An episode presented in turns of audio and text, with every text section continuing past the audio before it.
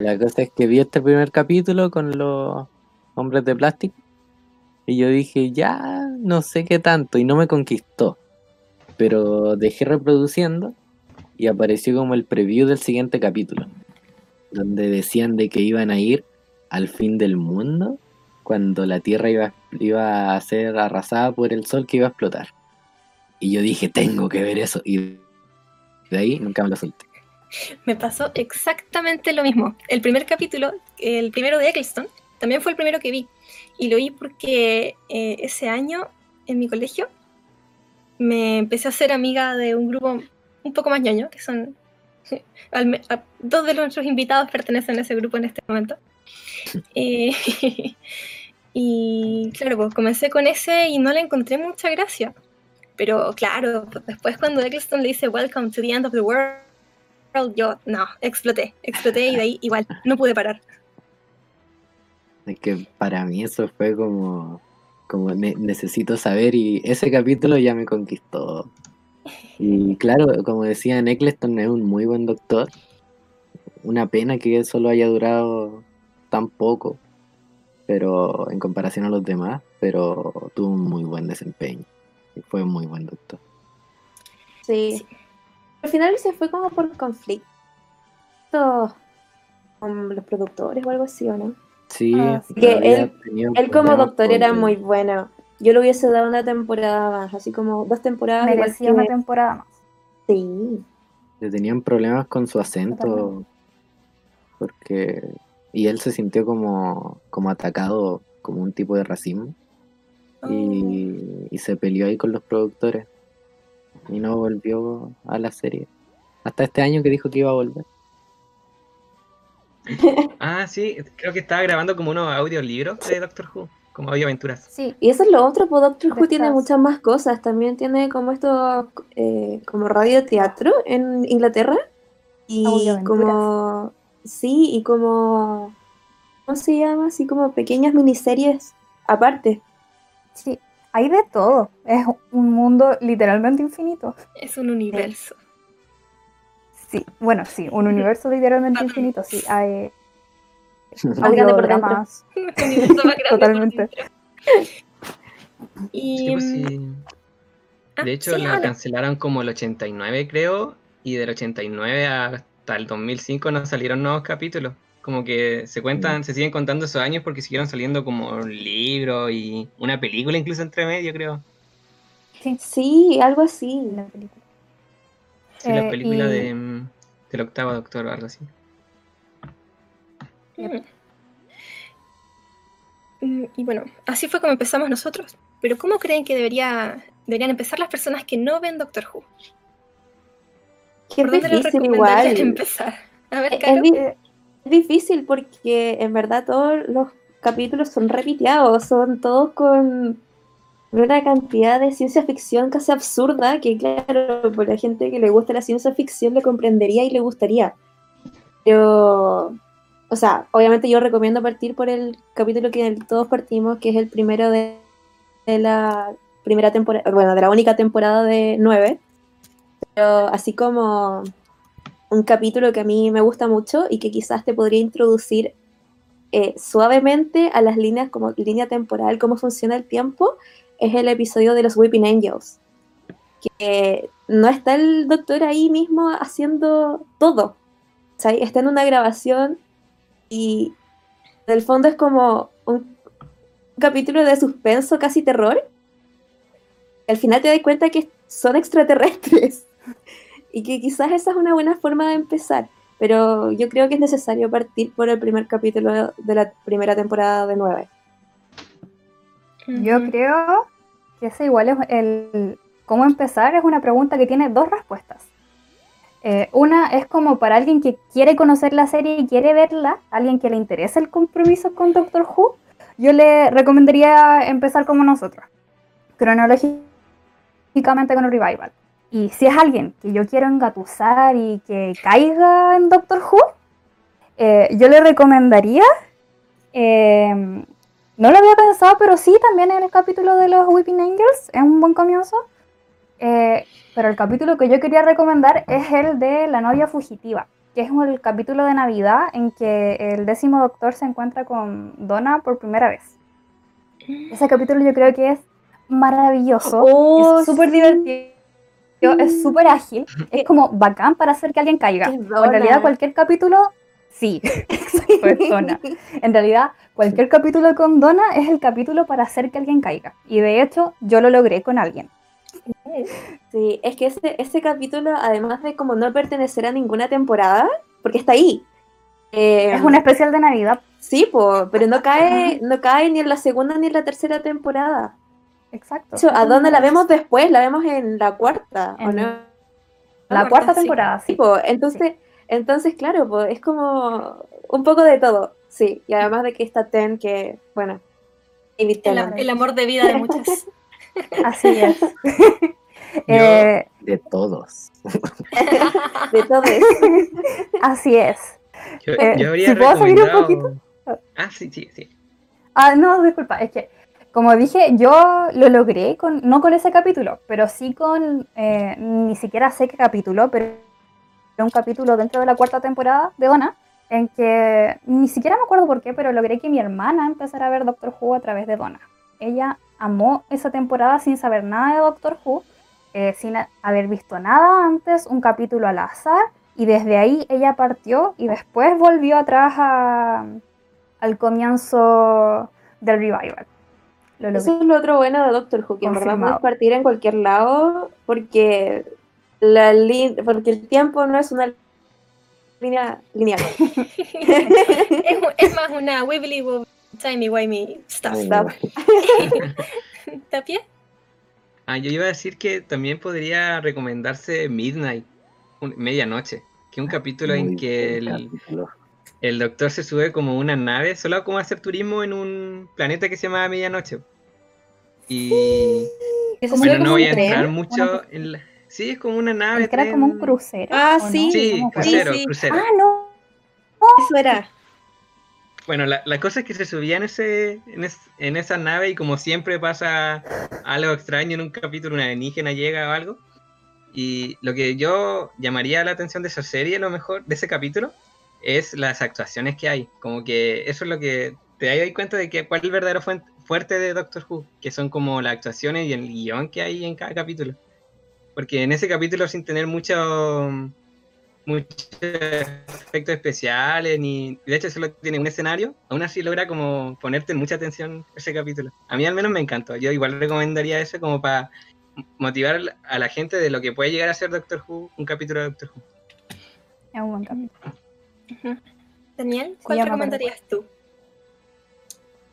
Yo, bueno, todo aquel que lo veas le recomendaría comenzar del principio, pero, o sea, de la serie del 2005, el capítulo del hombre de plástico, Pe- pero eh, un capítulo para motivar a la gente.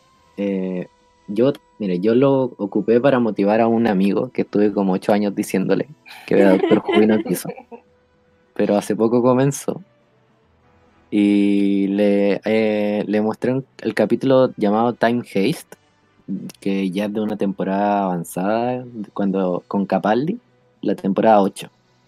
Que el Mm, capítulo trata sobre un asalto a un- a un banco, pero es como un asalto a través del tiempo, porque ellos entran sabiendo que lo van a robar, pero no saben cómo lo van a hacer y no saben quién los puso ahí.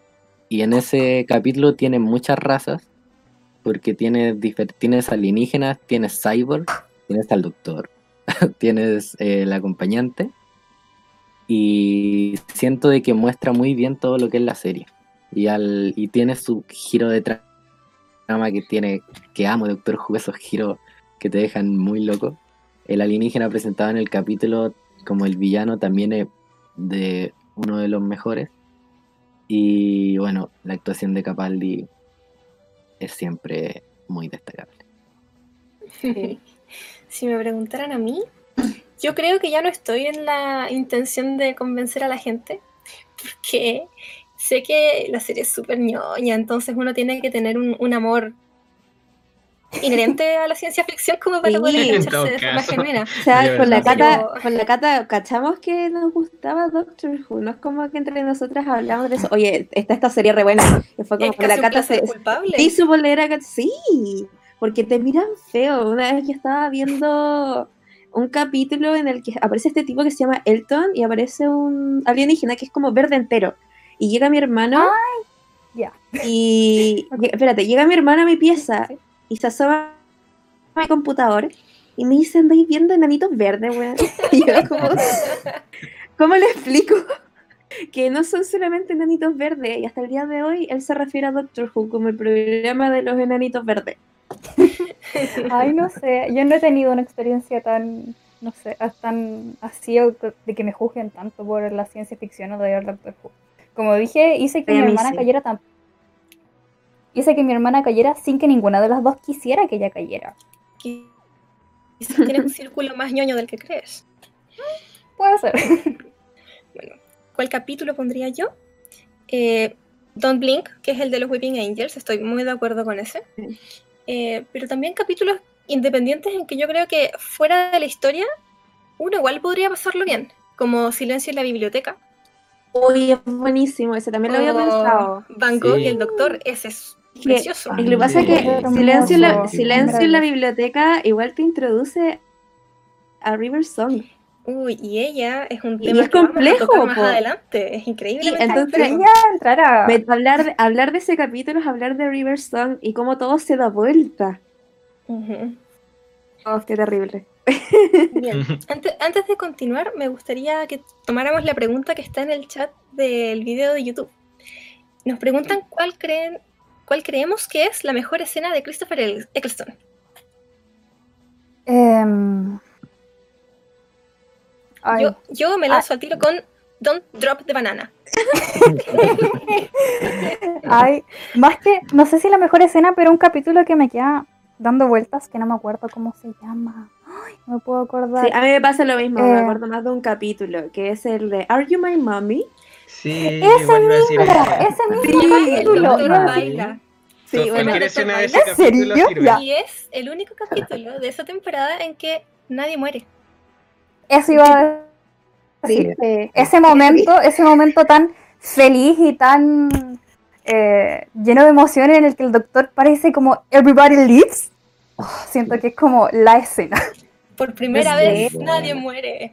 Y a mí me dio mucho miedo ese capítulo porque es como de estas películas de terror que los niñitos, como espíritus que usan máscara y estos niñitos con máscaras anti gas, anti gas.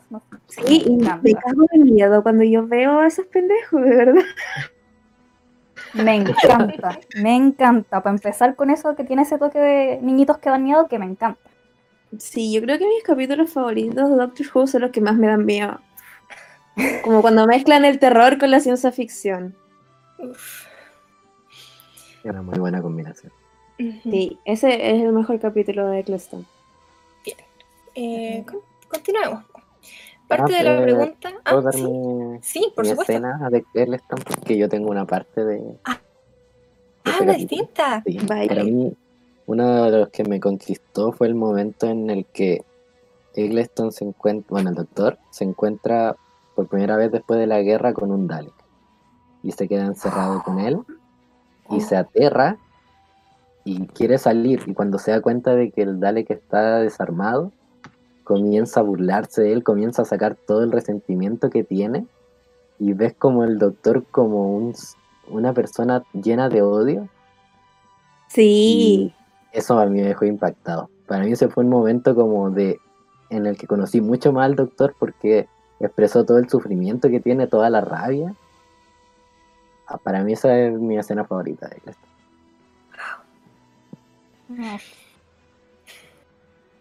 Ahora sí. ¿Seguimos? Sigamos, sigamos, sigamos. Ya, sigamos. Una segunda parte de respecto a los no Jubians es cómo le explicarías de qué se trata la serie sin sonar como que has perdido un tornillo. A ver, cómo explicar la serie ¿Verdad? En verdad no es tan difícil, al menos yo, yo siento que no es tan difícil porque hay muchas películas y muchas series que hablan sobre el viaje en el tiempo, pero te hablan del viaje en el tiempo con una secuencia lineal en la que como las acciones que tomaste en el pasado influyen en el futuro, pero acá es todo lo contrario, o sea, da lo mismo lo que hagáis, no hay como un efecto mariposa. Entonces, que es una de las cosas que me encanta, o sea, el doctor puede hacer lo que en verdad se le ocurra y que no va a cambiar el curso de la historia. Y, por ejemplo, en, un capítulo en el que, bueno, es, como spoiler, pero prefiero, en el que el, doctor se casa con la reina Elizabeth I. Pero eso jamás alterar el curso de la historia, aunque se hayan casado. ese sea uno de los motivos por qué la reina Isabel I nunca se casó. ¿Cachai? Onda, cacha las ridículas. Entonces es tan fácil como decirle como, bueno, se trata de un extraterrestre que viaja en el tiempo, en el espacio y tiempo, y que hace en verdad lo que quiere. Y todos los capítulos son distintos, entonces tampoco podéis como contar específicamente la trama. La trama es el viaje en el tiempo, nada más. Sí, me gusta. Y lo otro, que bueno, sumado a eso es que es una serie con demasiada libertad. Por, por lo mismo, por, por lo mismo de que es viajes en el tiempo y el espacio y esto de que nada es canon, pero todo es canon, y es bien raro en realidad. Porque, o sea, es bien raro y lo hace súper entretenido, o sea, el que tenga toda esa libertad hace de que tengamos la posibilidad, una, una, ¡uh! me enredé, que tengamos como muchas posibilidades dentro de la historia. Pero sí, me, me, gusta tu explicación y yo lo hubiera explicado como que es la es una serie sobre un extraterrestre que tiene una navecita bonita eh, que le permite viajar en el tiempo y el espacio y que por lo mismo tiene una libertad tremenda y hace lo que quiere y que nada tiene consecuencias. Pero igual eso es contradictorio porque igual tiene consecuencias, igual hay ciertos capítulos o, bueno, como él mismo dice, como ciertos puntos fijos en el tiempo que no hay que tocar. Pero... Al final les toca igual. Pero Sí. Por ejemplo, igual hace lo que quiere. Hay ciertas cosas, hay ciertas cosas que, no sé, por ejemplo, en el segundo capítulo de, las, de la temporada de Eccleston, cuando ponen como el himno de la tierra y es Toxic de Britney Spears. Era Toxic, ¿no? Era, era, Toxic. Era Toxic, no, no me acuerdo, pero era una canción de Britney Spears. sí, en verdad, ese es el himno de la tierra. No, ahora no me acuerdo, ¿era el himno de la tierra o música clásica? Una cosa así. Pero era. Era el himno. Sí, no. pero sí, igual, yo igual destacaría de la serie que es como de, viajes. Es muy importante destacar eso, que es un viajero en el espacio de tiempo, porque es igual en uno de estos tiempos como de cuarentena. Eh, es genial ver esta serie porque al menos puedes viajar un poco como viendo esta serie. Siento que es el momento perfecto para ver Doctor Who. Porque eso al final es un. A pesar de que viaja en el tiempo y el espacio, es mucho sobre como la libertad que te da por viajar a donde quieras. Como salir de casa sin salir de casa. Viendo Doctor Who, me encanta. Yo para describirlo me voy como al, más que nada a las posibilidades las veces que le hablaba a la gente porque eh, bueno, antes no era tan común ver series de viaje en el tiempo, pero ahora lo que les digo a la gente es que es una serie sobre viaje en el tiempo y el espacio, donde tienes un montón de posibilidades, porque puede estar en un planeta alienígena, el otro capítulo puede estar en 1700 en la Tierra, puede estar en el fin del universo, en el comienzo, en un mundo paralelo. Y la diferencia es que el doctor no tiene como un hogar donde volver, como un, no sé, una época donde comienza la gente, como digamos Ricky Morty en su, en su ciudad. Ah, eh, el doctor no tiene una ciudad donde volver, no tiene un hogar, entonces cada capítulo es un lugar diferente y eso son un montón de posibilidades maravillosas. Yo diría, en pocas palabras, que es un alienígena británico que viaja en una cabina telefónica. Oye, a través del no siempre es británico. El acento británico. que viaja en una cabina telefónica por el tiempo y el espacio y siempre salva la Navidad. No sé si siempre salva la Navidad o el principal enemigo es la Navidad. Algo pasa siempre en Navidad, pero el hecho de que podamos disfrutar de la Navidad normal es porque el doctor estuvo allá afuera haciendo de la suya. sí. Siempre pasa en Navidad. Aunque más que salvarla, como que primero la provoca y luego la salva. sí. Maldición, el Ariel está aquí por mí, pero no importa, yo lo he hecho. Pero como decía Madame de Pompadour, no puedes tener al doctor sin los monstruos y por el doctor vale la pena. Muy cierto. Y algo que también incluir como la explicación de la serie, yo diría que es una serie muy conveniente. Con muchas cosas que la hacen muy conveniente. Disculpa la interrupción. ¿En qué sentido conveniente? De que tiene cosas que son convenientes para la trama. Ah, Sin hacer spoiler. que, justo están ahí. claro. Ya, entiendo, entiendo. Bien, a partir de este punto es posible que aparezcan spoilers. Así que dejamos avisados a los radioescuchas. Spoiler. ¿Cuál creen ustedes que ha sido el o la mejor companion del doctor? Partamos con Tapia. Eh, ya. ¿Puedo decir una pareja de companions? Sí, por supuesto. yo pondría a Amelia y a Rory. si dejo una fuera, igual como que queda un, poco cojo este compañero. Vienen al menos ellos dos sí, encuentro que tienen una relación. Al principio Rory no me gustaba tanto, la verdad. Como que sentía que Amelia era muy bacán como para el Rory, por así decirlo. Pero al final de esa temporada en que ellos aparecen, el Rory me conquistó por completo y dije, no, definitivamente se merece a Amelia.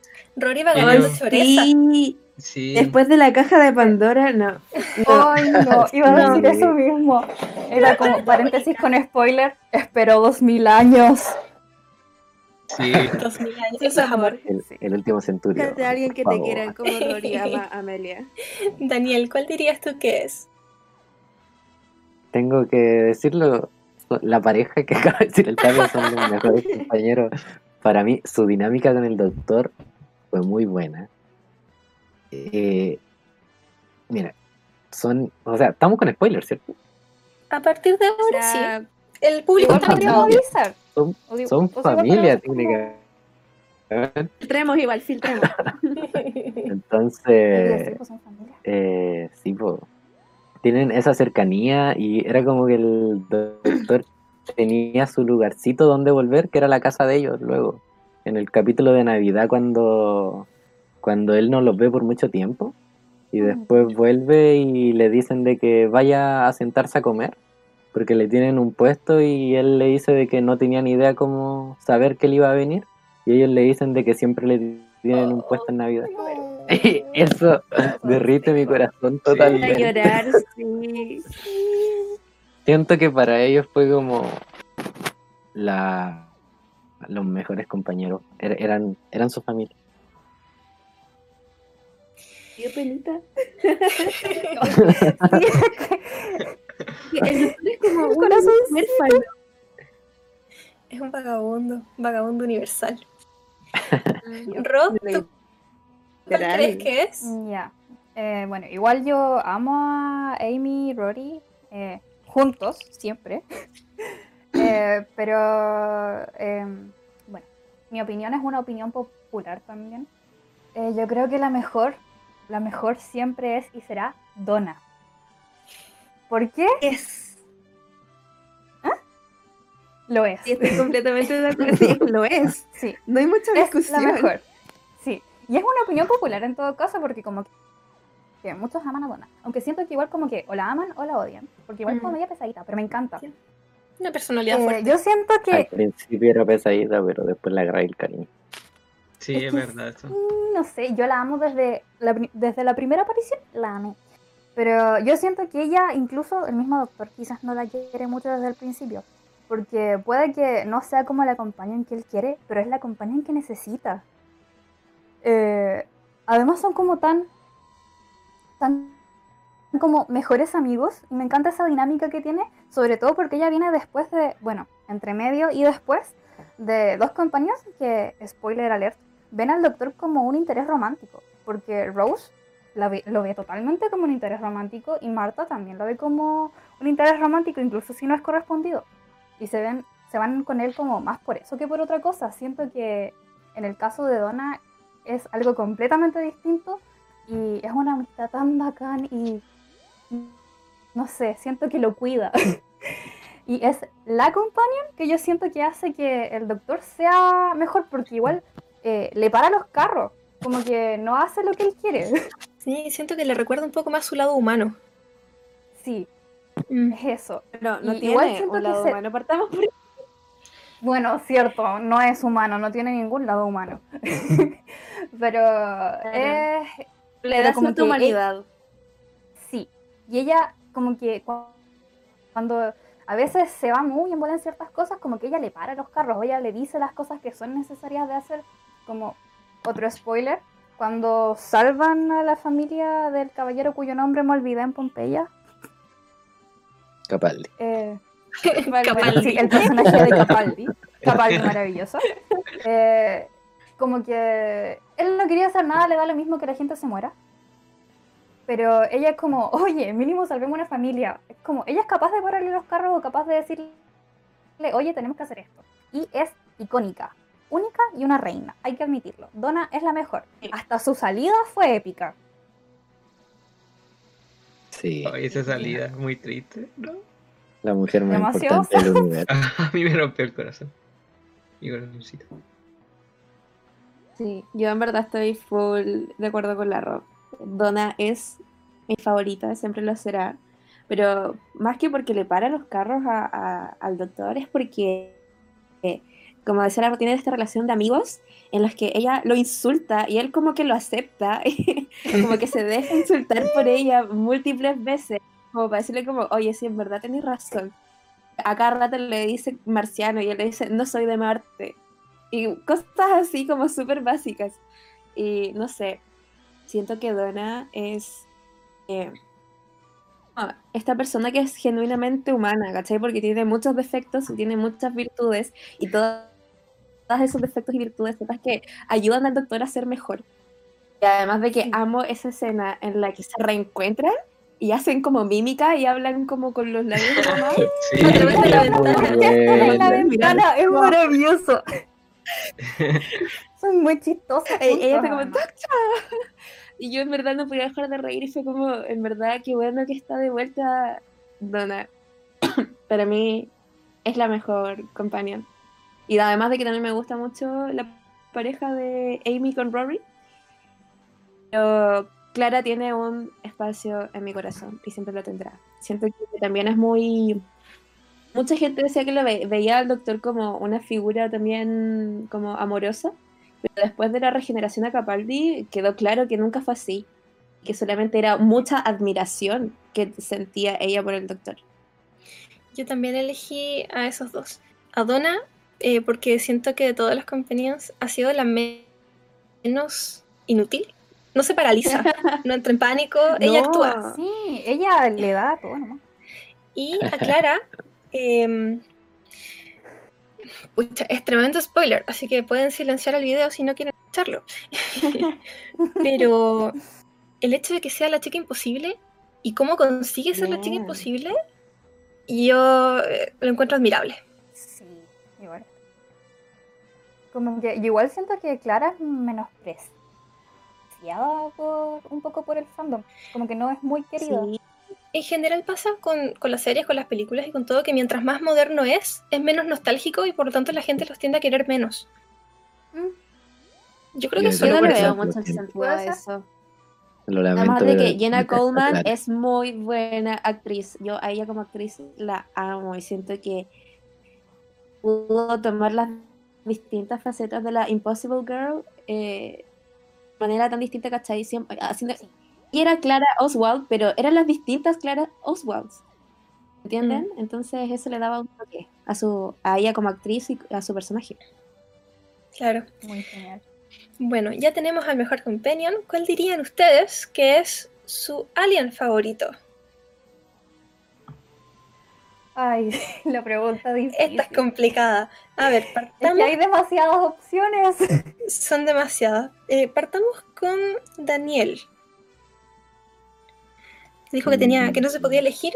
Sí. Pero que yo creo que puedes hacer un top 3, ¿o no? Un top 5. Sí, sí, aquí tengo mi top, top 4.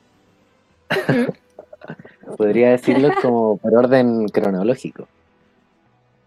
¿Ya? ¿Ya? Eh, el, el, primero que para mí fue como mi favorito hasta ese momento eran Los Ángeles Lloros.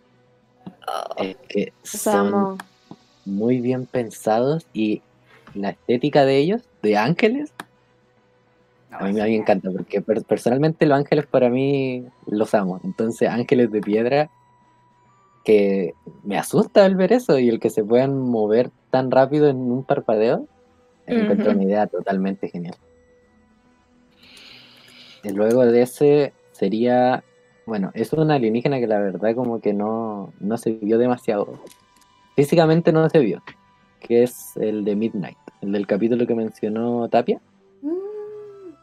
Que como, que poseía a la gente. Ese capítulo me mantuvo en, en, intriga todo el rato y el, el, más que nada es el momento que me creó ese alienígena, que ni siquiera tenía un cuerpo físico lo que me hizo fascinarte. Después de ese, los Uts, que los Uts son un amor, con sus tentaculitos en la, en la Soy al, principio, al principio era como, ay no, qué asquito, y después era como, ay, sí son tan tiernos. A mí igual me gusta harto. Sí, y más, encima con Donna, con los capítulos con Donna, hay más desarrollo de los Uts y terminas amándolos. Y bueno, ya alerta de spoiler, cuando el décimo muere, ellos le cantan para que se duerma. Oh, eh, es maravilloso. Mi, corazoncito se quedó con ellos para siempre desde ese momento. Y uno ya, ah, el último, que ya sería como el más actual de la temporada de Capaldi, temporada 8, si no me equivoco, son los Boneless que el mismo Capaldi le pone el nombre, que son como unos seres eh, que vienen de la segunda dimensión. Y su cualidad es como cambiar los 3D a 2D y los 2D a 3D. Y para mí el, el queso sean como un alienígena nuevo que ni siquiera el doctor conocía y que él mismo les dé el nombre, eh, para mí fue una escena como muy genial. Cool. Vamos a hacer una pequeña, pequeña pausa porque hay otra pregunta en el chat, así que la vamos a meter entre medio. Y aprovecho oh. de eh, incitar al público, a los que nos están escuchando, si quieren hacer preguntas, denle más, aquí las estamos leyendo.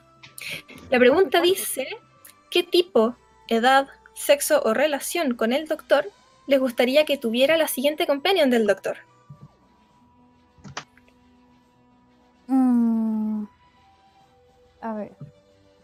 Yo la temporada... sí, eso, que vuelva Donna. Si tenemos una serie con tanta libertad, que vuelva Donna. Y que vuelva la Donna como la, actriz como está ahora, ¿cachai? Así como sí, pues. volviendo al 2020, así como plena cuarentena, que llegue el doctor y así como vámonos de acá. No sé. Yo a veces, a veces he pensado que vuelva Donna, pero no como ella, sino que regenerada, porque, bueno, ya saben que no es como totalmente humano. Ah, cierto. Entonces como que podría llegar al, al final de su vida. Puede ser, puede que sí, puede que no. Es parte de la teoría. Temporada 3. Esperemos. Eh, lo que yo iba a decir es que yo no he visto la temporada que salió este año, pero lo que sé por lo que leído por ahí es que los compañeros que tiene como actualmente tienen como una dinámica muy de familia entre sí y con ella. Y quiero verla para poder comprobar y para ver si me gusta, pero siento que es muy lindo que puedan tener como esa relación igual. Igual que lo que pasó con Amy, Rory y el doctor. Como me gustan mucho esas como relaciones como de familia y de que él siendo alguien tan solitario tenga eso de una familia encontrada. Mm. Me gusta. Tan lindo. A mí igual me gustaría que volviera así uno como de como el personaje de Wilfred. No sé si se acuerdan de la abuelita de Donna. Cambio todas mis respuestas, él fue el mejor compañero.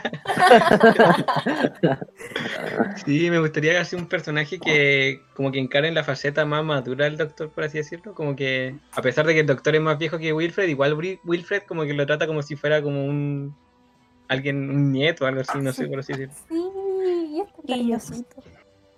Sí, y me encantaba la relación que tenía con el doctor. Por el otro extremo.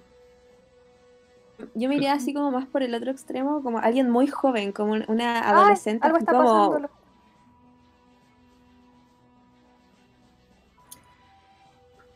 ¿Se escucha? Sí. escucho. ¿Sí? Continúa, Caro. Recién se cortó en un momento, pero ah. ya te escucho bien. Ah, ya. Eh, ah, que les decía que yo me estaba más como por el otro extremo, así como una cabra chica como de 16 años que se escapa de la escuela, así como muy rebelde, Y como que el doctor se lo encontrara en esa que se está como haciendo la cimarra. Y, y como, como vamos a viajar por el universo y viajan así como mucho tiempo y después la deja así como para la siguiente clase.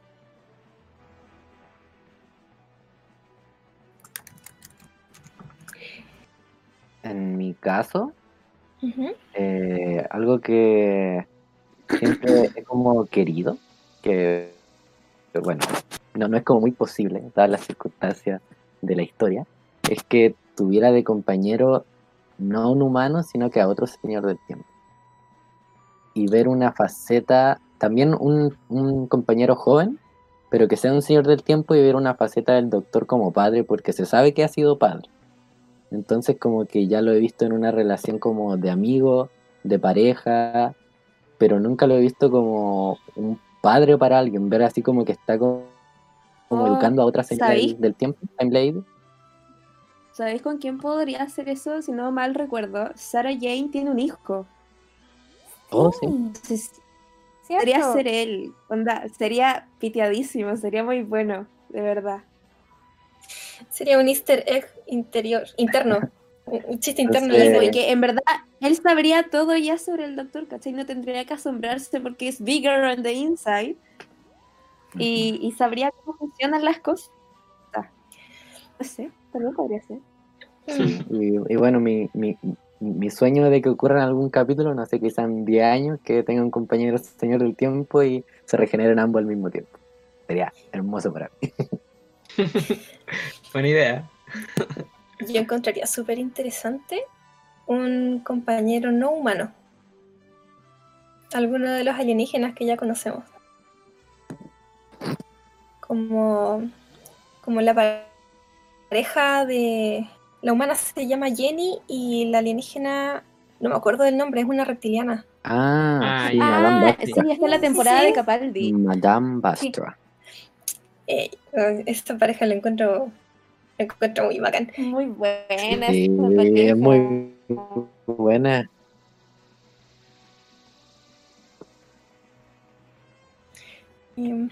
o algún otro alien de los que el doctor se ha hecho amigo, como eh, Xanax, el, el cabeza de papa. oh, sí, ah, también sería bueno tenerlo ahí. Era muy, era... O sea, ese, ese personaje me hace acordar mucho a Ay, no me acuerdo cómo se llama, pero en El Señor de los Anillos, el enano. sí, a mí igual. A mí igual. Sí, como una vibe. Creo que es porque son como de cabeza como cónica. O sea, no cónica, pero como huevo. sí. Em, ¿Hablaron todos? No, yo no. O sea, yo no, no he dicho cuál es mi álbum favorito. No, no, de Companion, ah, de la pregunta del chat. Ah, la arroz falta, pero no sé si. ¿Se escucha? ¿Me escucho? Sí. Sí. sí. Ah, ya, es que tuve unos. No sé por qué. Sigo con problemas técnicos. Pero, o sea, no sé, no sé si. O sea, es que igual como que mencioné ya que me gustaría como que volviera a tener como esa dinámica de familia encontrada. Ya sean con eh, humanos o no humanos, me gusta mucho ese tipo de relación como compañía. Mm. Mm, es cálido.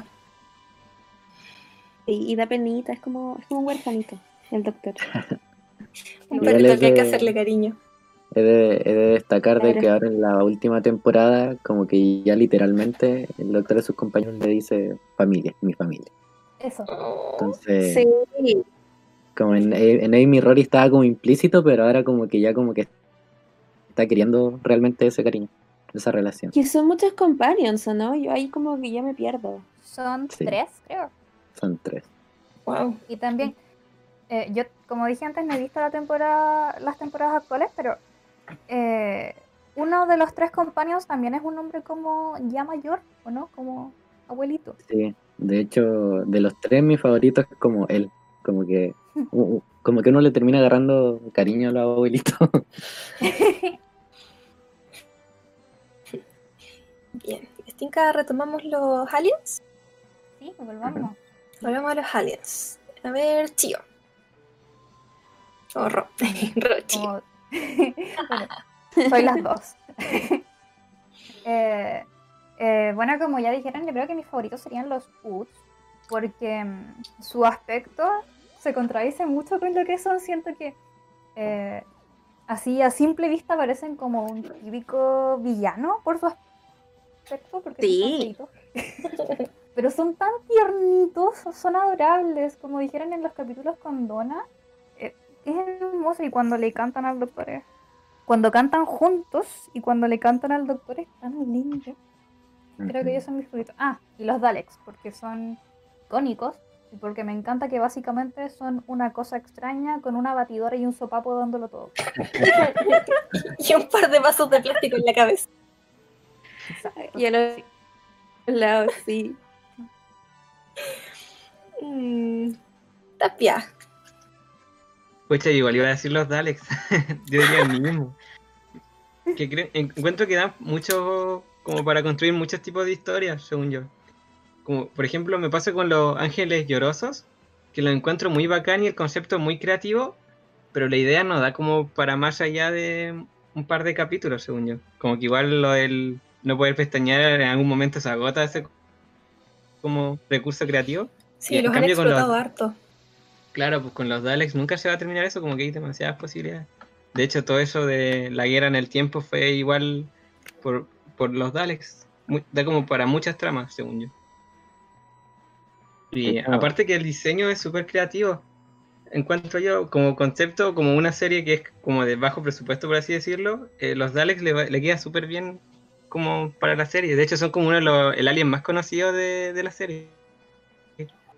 Sí, y lo otro es que igual los Daleks nacieron en la serie clásica, entonces igual fue como súper creativo hacer e-, ese tipo de alien. Sí, claro, era como, como era realmente futurista pensar en un, en un extraterrestre como los Daleks en esa época. Y es gracioso porque en esa época la forma en que controlaban al Dalek era una persona que estaba adentro que tenía que controlar así como la cabeza, los brazos. Y una ¿Como el Claro. Sí, Y una vez le preguntaron a un operador cómo, cómo lo hacía para manejar el Dalek por, adentro. Pues me dijo sí, mira, imagínate un pulpo adentro de esa cosa, ahí yo creo que podría controlarlo bien. Porque, no sé, que, te faltan brazos como para mover la cabeza, los brazos, todo eso. El títere más grande de la historia. Sí. Aparte que la voz que tienen del Exterminate em, es como graciosa y a la vez igual como icónico. Claro, icónico. Totalmente. Una cosa muy buena los ¿vale? Que es que la introducción que les dieron a la serie actual, la serie moderna, te lo representan como un miedo, porque si tú lo ves así como por verlo, una imagen de un Dalek te da risa, que una cosa rara. Pero en, en la serie te hacen entender todo el miedo que le tiene la gente, y con solo escuchar el Exterminate, eh, ya puedes sentir ese miedo. Son, son sinónimo de muerte y destrucción. Carito. No, mis eh, aliens favoritos por lejos son los Weeping Angels porque son no solamente como, como unos cazadores, ¿cachai? Porque son eso, son depredadores que se alimentan mandando gente a otras líneas, o sea, en otro, viajando en el tiempo, ¿cachai? Te teletransportan a otro periodo. Y no sé, siento que es como Aparte de como decían que son ángeles, son de piedra. onda, si los, eh, tienes que verlos para que no te maten, onda, y no, poder parpadear porque en ese parpadeo se mueven. son realmente unas sacadas de el, el, libro de Stephen King más terrorífico que voy a encontrar. Y más encima te teletransportan en el tiempo porque así se alimentan. Olvídalo, es lo mejor que tiene la serie, sí o sí. Y además me gusta que aparezcan en más de un capítulo. Y también eh, me gusta mucho los Daleks, porque son icónicos. O sea, en verdad, el doctor no es el doctor, sí los Daleks. Muy cierto. Parte de su historia. Sí. Mm, yo no podría elegir uno solo. De hecho, tengo un top 3. Y en tercer lugar, tengo a Basta Nerada. Uh, que principalmente porque el doctor cuando los presenta los ubica súper bien en el planeta Tierra. Te explican que son estos pequeños puntitos de polvo que se ven cuando entra un haz de luz por la ventana. Y que en la Tierra no son letales porque tienen poca concentración. Pero si tuvieran la cantidad de concentración que tienen en el episodio de la biblioteca, ahí son mortales. Eh, y por también el tema de la doble sombra. Yo creo que en algún momento de mi vida debo haberme visto con doble sombra y haberme cagado de susto. y con ese mismo concepto, en segundo lugar, tengo a los ángeles llorones. por lo mismo, porque después del episodio te dicen ya, ok, pero no son solamente los ángeles, podría ser cualquier estatua. Y ahí una toda paranoica mirando para todos lados, rodear. bacán, bacán. Pero definitivamente, en primer lugar, mi alien favorito es aquel que olvidas cuando dejas de verlo. Uy, cacha que iba a esperar a que terminaras de hablar para como mencionarlos también porque me acordé cuando terminé de hablar y fue como, oh, definitivamente, definitivamente los silencios, The Silence Will Fall. Sí. Son muy oh, brígida, brígida. Oh, ¿por qué será? Oh, Tienen ah. un diseño. el diseño es aterrador. Se parece un poco a Slenderman. Sí, yo los encuentro parecidos. lo otro que los encuentro parecidos, eh, no sé si han visto Buffy. Hay un capítulo en el que les roban la voz, también se parecen a los demonios que roban la voz en Buffy. yo no lo he visto. Ah. bueno, te equivocaste de fandom. Lo siento. Pero es que a mí, ahora me acuerdo de eso porque, bueno, silencios y en el otro son demonios que roban la voz y te dejan en silencio. Ah. Eh, te parecen mucho.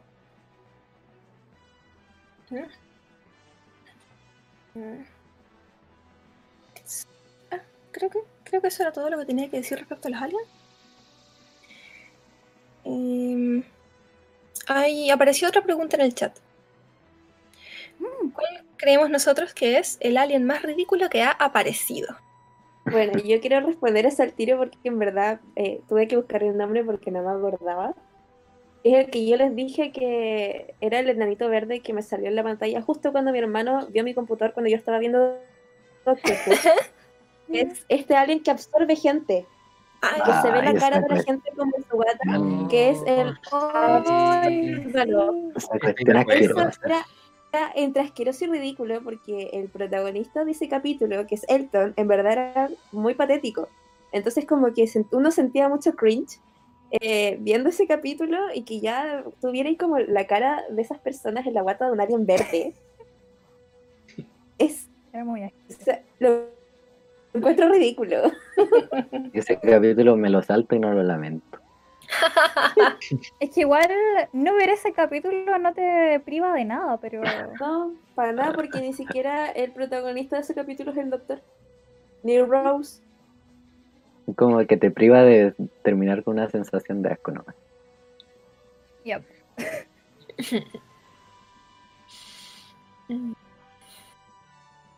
Yo. No sé, los del primer. O sea, no, no son el primer capítulo, creo que son el capítulo anterior a ese, el de los Sledin, que son estos aliens verdes que están escondidos dentro de la piel de las personas y que salen ah. abriendo un cierre. Sí, igual oh, sí. Porque la forma de reconocerlos es por el aroma, porque huelen a peo. Sí, tiran como peo en todo tiran muchos peos, sí. sí. Bueno, es que algo particular que tiene esos capítulos es que es como el estereotipo de aliens, ¿cachai? Que son monos verdes que se disfrazan de humanos. y hablando de los Sledin, antes de continuar, Caro, elige un número del 1 al 4. 4. 4. Tapia, 1, 2 o 3. 3. Eh, Daniel, 1, 2 o 3. 2. Chio, 1. Voy a lanzar un dado.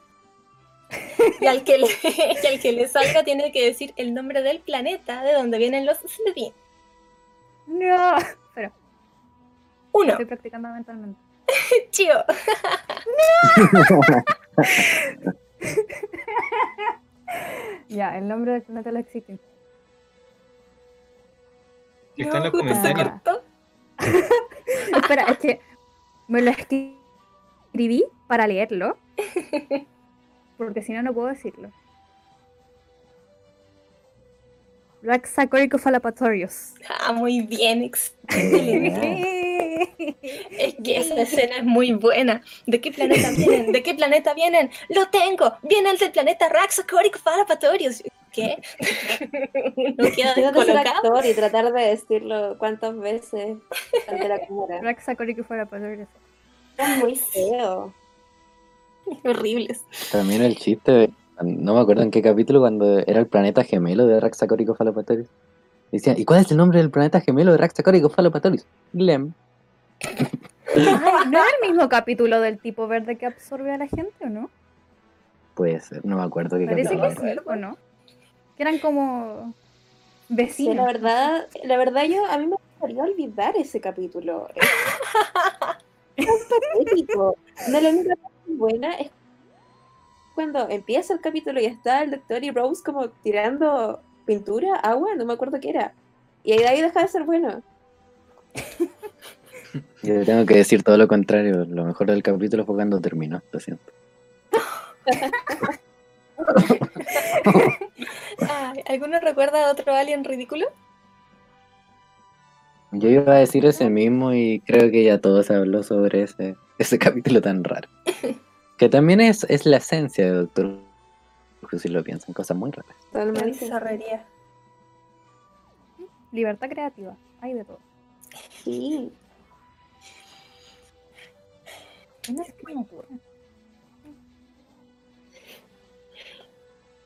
Alguien dijo que sois, que es, que es mi fan por el chat. Saludos, cariños, amor. Bien. Eh, ¿Dónde quedamos? Terminamos con los aliens favoritos, ¿cierto? Sí. Bien. Saltémonos al tiro. Sí, al tiro. ¿Cuál es el mejor doctor? Uh. Pelea, pelea, pelea.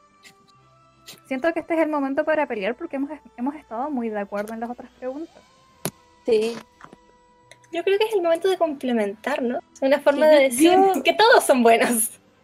Yo, yo tengo siempre mi, mi, corazoncito ahí entre medio de dos doctores. Entonces, como que un, depende del día, depende del día. Un día amo a uno y el otro al otro. Entonces es difícil. Yo, yo también, y es probable que sean los mismos dos. bueno, Tennant y Smith, sí o sí. Eh, es que lo que pasa es que ya, David Tennant, además de ser un actor brillante y que no importa el rol en que yo lo vea en películas o series, es perfecto, es muy buen actor. Él siempre ha querido ser el doctor, desde siempre. Cuando desde chiquito quería ser el doctor. Y eso como que le agrega algo, es como la pasión que él siente por haber sido el doctor. Y cuando se, bueno, spoiler alert, cuando él se regenera al, a, a 11, eh, dice, I don't wanna go. Y yo siento que lo sintió hasta en la última fibra de su corazón sí. Y eso me dio mucha pena. Y bueno, eh, además de que me gusta mucho su outfit, porque como que las Converse le dan todo el toque. Totalmente. Tiene como esta, esta personalidad que es como, muy rápida, como que es todo rápido. Pero por otro lado también está eh, Eleven, que también es muy rápido, pero es como un buen alto, es como medio torpe incluso. Entonces, no sé, pues, are cool, eh, are cool, y, y que, no sé, siento que no puedo elegir entre ellos dos. No puedo. De verdad, depende del día. Sí. Rod, ¿tienes la misma opinión? Es que estoy en las mismas. Como que depende del día 10 u 11. Son los mejores. Siento que. Además, que creo que son los que más tiempo estuvieron, ¿no? Cada uno. Tres temporadas cada eh, uno, me parece. Parece que son los que más. Tenan tuvo dos. Tenan ah, tuvo tres. Tenan tuvo tres, pues, dos, tres y cuatro. Uno con Rose, uno con Marta y uno ah, con verdad. Mm. Verdad, verdad. Hasta sí, ahora, tres ahora todo excepto Eccleston han tenido tres temporadas cada uno. Yo no sé por qué mm. pensaba que tenía dos. Bueno. Ya, bueno. La cosa es que también estoy en las mismas. Es difícil elegir y por lo mismo, porque son los dos tremendos actores, porque les han dado a los tremendas historias y son eh, demasiado graciosos y también demasiado emotivos los dos. Los dos tienen como historias como con tanta emotividad y tanto drama entre medio, pero también tienen sus momentos de humor maravillosos. y además, en el capítulo de Day of the Doctor, yo lloro cada vez que lo veo, yo no puedo evitar llorar, es terrible. Entonces, están los dos juntos, no sé para dónde Eso es lo mejor. Si me dieran la, la, oportunidad de tenerlos a los dos en una temporada, compro en verde. Igual. Tapia, ¿cuál dirías tú? Yo diría el doceavo. Me fui para el otro lado, yo, el de Peter Capaldi, el doctor viejito. Porque, ah, hablando de Tinan, que siempre fue fan y siempre quiso ser doctor, eh, Peter Capaldi igual estuvo así, pues él lo empezaba a ver desde que era niño con la primera mm, temporada de la antigua. No. Sí, en serio. Sí, Capaldi tiene sus años. ¿Cuántos años tiene? Tiene ahora como 63 por ahí. Oh, Capaldi cuando era cuando era chico envió una carta él cuando era chico envió una carta pidiendo ser un acompañante. oh. Sí. Claro, y siempre fue fan de la serie y estuvo más años deseando ser el doctor. Y de hecho. y salió en un capítulo, po, cuando claro, Tennant era doctor. Cuando salió en ese capítulo, él contaba igual que estaba súper feliz por fin salir en su serie favorita. Y como que miraba como a la tarde y así, por fin la tocaba, así, oh, por fin estoy aquí. El sueño de un fan. No, oye, me acuerdo en The Day of the Doctor cuando muestran esos dos segundos de la mirada penetrante de Capaldi.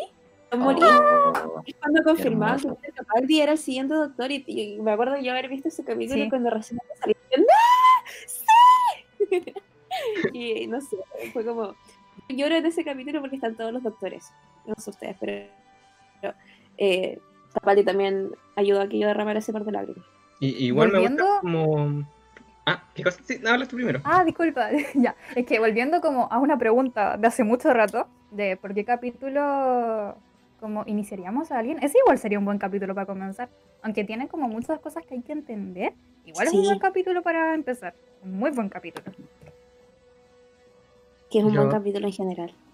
Lo que me gusta de esa reencarnación del doctor es que en la fase en que está, es como que está todo complicado por si no sabes si una buena persona. Me acuerdo que en los primeros capítulos le preguntaba mucho a Clara, como que está por toda esa fase en la culpa de todas las cosas que ha hecho a lo largo de las temporadas. A pesar de que, intenta salvar, siempre. Las regeneraciones, las regeneraciones los dejan terrible dopados, po. es que eh, capaz está súper desorientado en el primer capítulo. Terrible. Sí, pues, siento que está como con el peso de todas las cosas que ha hecho antes. Y él así como pensando que iba a morir antes con el onceavo y ahora sigue adelante, como que todas las culpas le, caen en esa reencarnación y con ese actor al menos encuentro que está súper bien hecho. Ese actor a mí me encanta, como que tiene un poco de todos los doctores, por así decirlo, en su actuación. y como que te hace reír, te hace llorar. Y más encima de esas cejas que tienen, como que lo hacen ver enojado.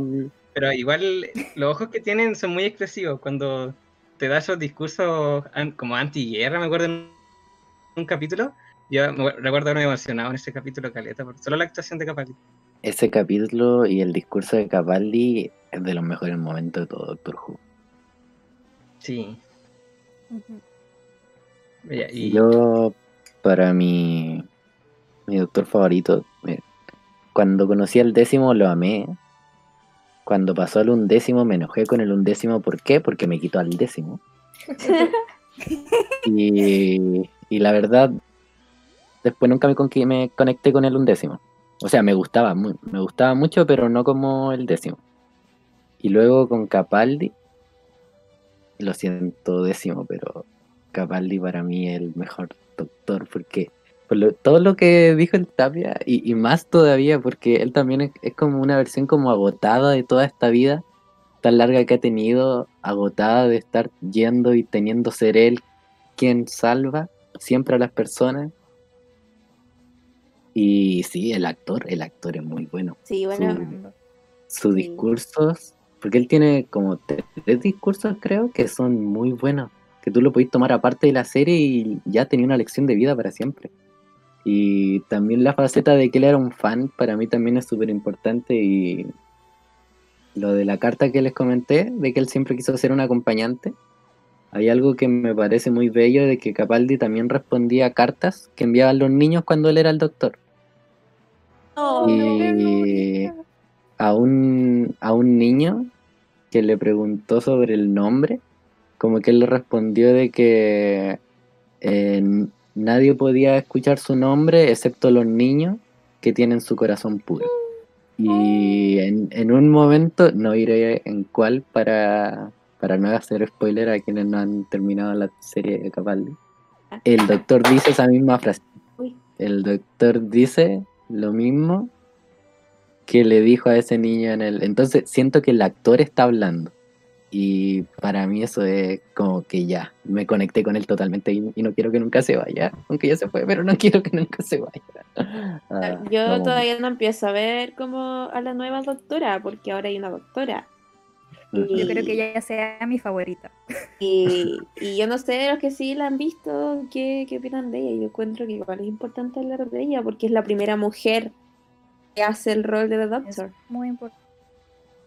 Y lo otro es que Tampoco ha tenido como muy buena respuesta, tampoco la he visto, pero quiero darle una oportunidad y de verdad quiero que sea mi favorita. Yo he visto escenas sueltas y la verdad es que me gusta mucho como la oratoria, porque el doctor tiene labia, tiene muy buena oratoria, y que ella lo ha logrado eh, seguir, pero claro, está el tono de voz que es distinto, que es un tono femenino, y que te puede hacer como cambiar un poco, así como, mm, no sé, pero como todavía no he visto la temporada, tampoco puedo opinar. Yo he visto hasta el último capítulo de la serie y la verdad es que lamento mucho porque yo también me emocioné mucho con la doctora porque era como primera mujer, un cambio grande. Y quería verla y quería amarla. Y, o sea, ella me encanta, pero siento de que las historias que le dan, el nuevo director que hubo, porque hicieron un cambio de director, justo en ese momento, los directores. lo, no está dando un, una buena, un buen avance a la doctora. No ha tenido su momento en el que dices, ella es el doctor. Porque todos los doctores tienen su momento.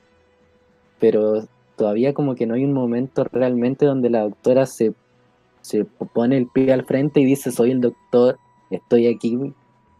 Y bueno, por sí sola es muy buena. La doctora por sí sola es muy buena, pero las historias que han tenido y todo el desarrollo es muy mal y eso me da pena porque mucha gente en los comentarios dice que cambió a mujer y empeoró la serie.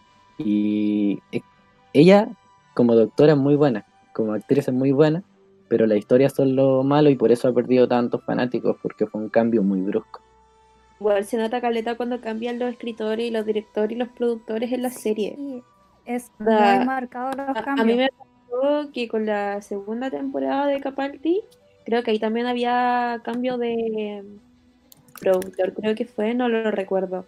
Y que no podía seguir ir viéndola y que en verdad no me motivaba y que para mí no me motivara ver la segunda temporada de Capaldi, que a mí me gustaba mucho Capaldi como el doctor. Era como, ¿verdad? Qué lata. Y además de que, bueno, ya no encontraba subtítulos para ponerme al día porque me gustaba verlos el mismo día que salían. Y no sé, me desmotivó Caleta y me carga cuando cambian los productores, directores, escritores. Eh, contestando la pregunta yo también. Eh, igual tengo el corazón dividido entre dos doctores, pero en mi caso es entre el noveno y el décimo. Uh. y, el noveno, Claro, claro. El noveno porque siento que llegó a mí como un personaje tan con tanta energía, con tanto entusiasmo y tanto conocimiento que su, su esencia más, que su existencia, su esencia, me encantó. Y más allá de, la historia, porque es que no importa en qué temporada estés, el doctor siempre va a, tener una salida ridícula. Si eres un alien, ¿por qué tienes acento del norte? Eh, todos los planetas tienen un norte. Eh, y así son pequeñas salidas muy, muy graciosas. Y todo este, mm, este, este completo, este ser íntegro, regenera en David Tennant con más entusiasmo y con, más ganas y más guapo. Entonces, debo decirlo, yo con Tennant me enamoré. Si me gustaba el doctor con Eccleston, con Tennant me enamoré. Así que estaría entre ellos. Al parecer hay otra pregunta en el chat. Nos dicen, hablemos de los malos. ¿A, quién prefieren? ¿The Master o The Mistress? Igual ampliaría un poquito más la pregunta si es que queremos meter a más villanos. Es que si tenemos, si hablamos de malos, tenemos también una infinidad de malos. Claro. Igual difícil la pregunta. además que en Doctor Who los malos no siempre son 100% malos, son como personas rotas que han tenido como malas historias y que por eso son los malos. Te toma como la globalidad del villano. Claro. Pero es como, como en cualquier buena historia, ningún malo es totalmente malo. Claro. Eso es como lo bueno de Doctor Who. Pero así como hablando de, The Master o de Mistress, yo prefiero mil veces The Mistress. Onda porque ya... También. Es que es mala, pero en verdad no es mala. Entonces, no sé si decirla como que es villana o, sí o no, ¿cachai? Pero es que a mí The Master en verdad me tenía chata, yo lo odiaba, me daba unas ganas de pegarle en la cara. sí, es que The Master era malo con ganas, pero muy con ganas. Era, era lo más cercano a ser totalmente malo. Y, además que él era malo como estos pendejos malos, así como el cabro chico que no le dan el gusto en todo y ese pataleta era tal cual lo mismo. Sí. Entonces a mí me gusta mucho más The Mistress y además de que la actriz de que hace a The Mistress me gusta mucho. Sí, yo igual votaría por The Mistress. Yo opino que el momento en que dijo que era The Mistress yo no me lo esperaba para nada, entonces igual fue impactante. Sí. Me encantó como todo el desarrollo que tuvo aparte. Porque igual eh, ella tuvo como un arco de personaje, la, la Mistress, pues, al final igual termina escuchando un poco al doctor, por así decirlo. Sin meter tanto en spoiler, pero claro, tiene una evolución. Me gustó mucho más. Y eso aparte que no fuera tan como The Master, que era como un niño mimado. Y claro, en The Mistress no se sentía tan así. Igual sentía que era como más como un personaje mm, como un poco demente, pero no, no era como tan malvado como el Master, según yo. A pesar de que igual hacía cosas horribles en todo caso. Es que, bueno, los dos eran personajes dementes en realidad. Yo la verdad es que eh, a los dos creo que lo amo por igual, pero encuentro, encuentro que Missy es más sádica que The Master. Porque recuerdo el primer capítulo cuando apareció, que no le importaba nada, eh, eh, tiraba gente por los aviones, eh, hacía polvo a la gente con rayos láser, era como pip, pap, pip, pap. Y el otro... el, otro amo era como que te, mataba y te mataba de enojado, pero la otra era como que no le importaba, era como, ah, tú te mueres, tú te mueres, oye, ¿ese es tu amigo? Ah, está muerto. Y era demasiado sádico, no le importaba. A mí me gustan ese tipo de villanos, así como que son malos porque nomás, pero que tienen una evolución, como Loki, por ejemplo. Eso, más, que, más que un trasfondo de que sean malos, que tengan una evolución. Pero lo que más. Eh, volviendo mm. igual como a la pregunta de, de alienígena ridículo, creo que The Master igual entra en categoría de alienígena ridículo. sí, igual puede ser. Pero algo que más me gusta, o sea, una de las cosas que más destaco de, de Master o de Mistress es cuando son esos momentos en los que habla sobre su relación con el doctor. Cuando hablan como, como si volvieran a ser esos niños pequeños que eran amigos y corrían por el campo de Gallifrey. Y cuando se dicen cosas de que qué es, qué es lo que sería yo, que le, que le dice el décimo al amo, qué es lo que sería yo sin ti. Y esos momentos emotivos porque siento esa conexión que tienen, pero también se odian, pero también se quieren, y entonces le da como mucha profundidad. Oh, yo tengo que decir... una relación Creo que no conozco a Mistress. ¿Cuándo aparece ella? Temporada 8. ¿Capaldi? Capaldi. Sí. Mm. GG. De ahí la conocerás. Solamente puedo votar por The Master. No digamos spoiler. no digamos spoiler. Igual hemos usado spoilers. Sí, pero los hemos suavizado bastante. Pero no, no digamos spoiler para la cata. ah, bueno. Para, el, para, el público. Protegida. público está bien. Eh, ¿Qué tal acerca de personajes históricos de la serie? ¿Tapia? Sí, yo al tiro con Vincent Van Gogh. Oh. Ese capítulo es uno de mis favoritos de la serie, de hecho, es muy bueno. Aparte que el actor que interpreta a Van Gogh es igual a Van Gogh y lo hace súper bien. No hay día que no haya visto este capítulo sin llorar. Esa escena final es tan emotiva. Gracias por recordarme la existencia de ese capítulo. En verdad. Sí, es muy emotivo el final más encima. Lo que significa incluso como nosotros como espectador, si eso fuera algo real, una historia real, sería súper emocionante. No voy a entrar en spoiler cuál es el final, pero claro, y aparte que el Eleven se, se manda la media frase ahí. No, pero sabes que a mí me da mm, como la pena gótica de ese capítulo es de que a pesar de todo lo que pasó, bueno, esto no es un spoiler porque es un dato oh. histórico, es que Van Gogh se mata igual. Sí, a pesar de todo lo que pasa, esa cuestión hace que todo el capítulo, además de hermoso, sea triste. Y... triste. Entonces, no importa qué tan feliz fue Van Gogh en ese momento. No. Eh, en, este, capítulo, en este capítulo al final está la, escena con la que todos lloramos que al final, sin decir que ocurre bien. Mm.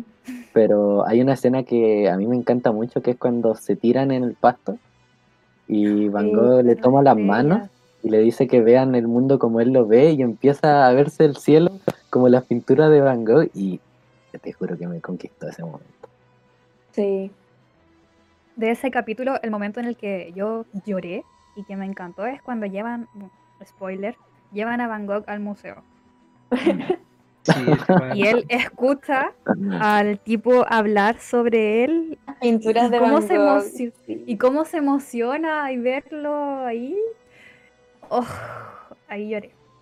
Y bueno que a pesar de eso igual haya pasado lo que pasó históricamente hablando tan triste. Aló no, sí, está, ah, estaba pensando yo qué personaje histórico voy a hablar yo. Yo tengo algunos pensados si es que quieren que. Sí, dale, dale, dale. Eh, eh, de hecho, aquí voy a destacar algo, algo bueno de las temporadas más actuales con la doctora, que los capítulos históricos han sido de mis favoritos. Sin entrar en mucho spoiler, eh, eh, tenemos a Rosa Parks, que es como un personaje histórico que la que la que no se levantó en protesta por yo, no conocía a Rosa Parks hasta ese capítulo y ese capítulo me dejó totalmente interesado y admirado por el personaje que se puso en, contra de la gente que era racista contra los, negros, los de piel de color. Y te juro que lo amé. Y luego también tenemos a Nicola Tesla. Nicola Tesla siempre wow. en Doctor Who. Y te deja como muy, muy metido con la vida de los personajes. Eso es algo que destaco mucho de los capítulos de la Doctora. Los capítulos históricos, el protagonista es el personaje histórico, no el Doctor. Y te deja totalmente informado y conquistado y bien conocido el personaje que quiere como enseñar. Técnicamente te están educando, que era lo que Doctor Who quería desde un principio en 1963. La intención inicial, era una serie educativa. ya, ¿puedo seguir? Sí, dale. Ya, bueno, yo igual iba a mencionar a Van Gogh porque su capítulo es hermoso y como ya dije, lloré cuando le llevaron al museo y eh, otro personaje histórico que mm, me gustó, no sé si histórico, pero importante culturalmente hablando, eh, y porque el capítulo también fue genial, es el capítulo en el que sale Agatha Christie. Oh. Sí. Es un tremendo capítulo y me encanta que el capítulo en sí toma la estructura de un libro de Agatha Christie. Es muy entretenido y, y que también siento que, además de que el doctor y Donna fueron los protagonistas de ese capítulo, igual ella toma un papel muy importante en ese capítulo y que lo asocian mucho a em, ese episodio de su vida.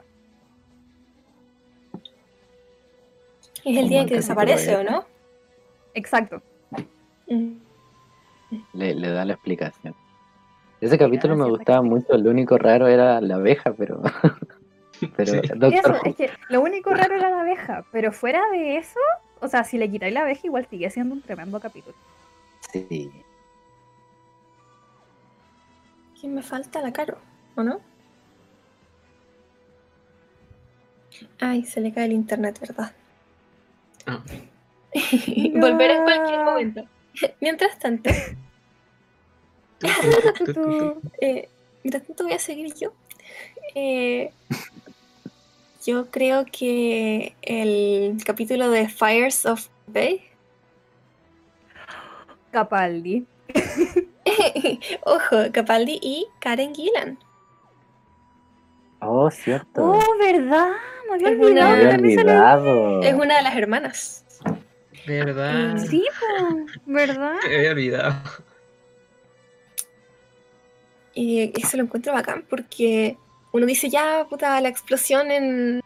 del volcán Vesubio es un punto fijo de la historia. Y...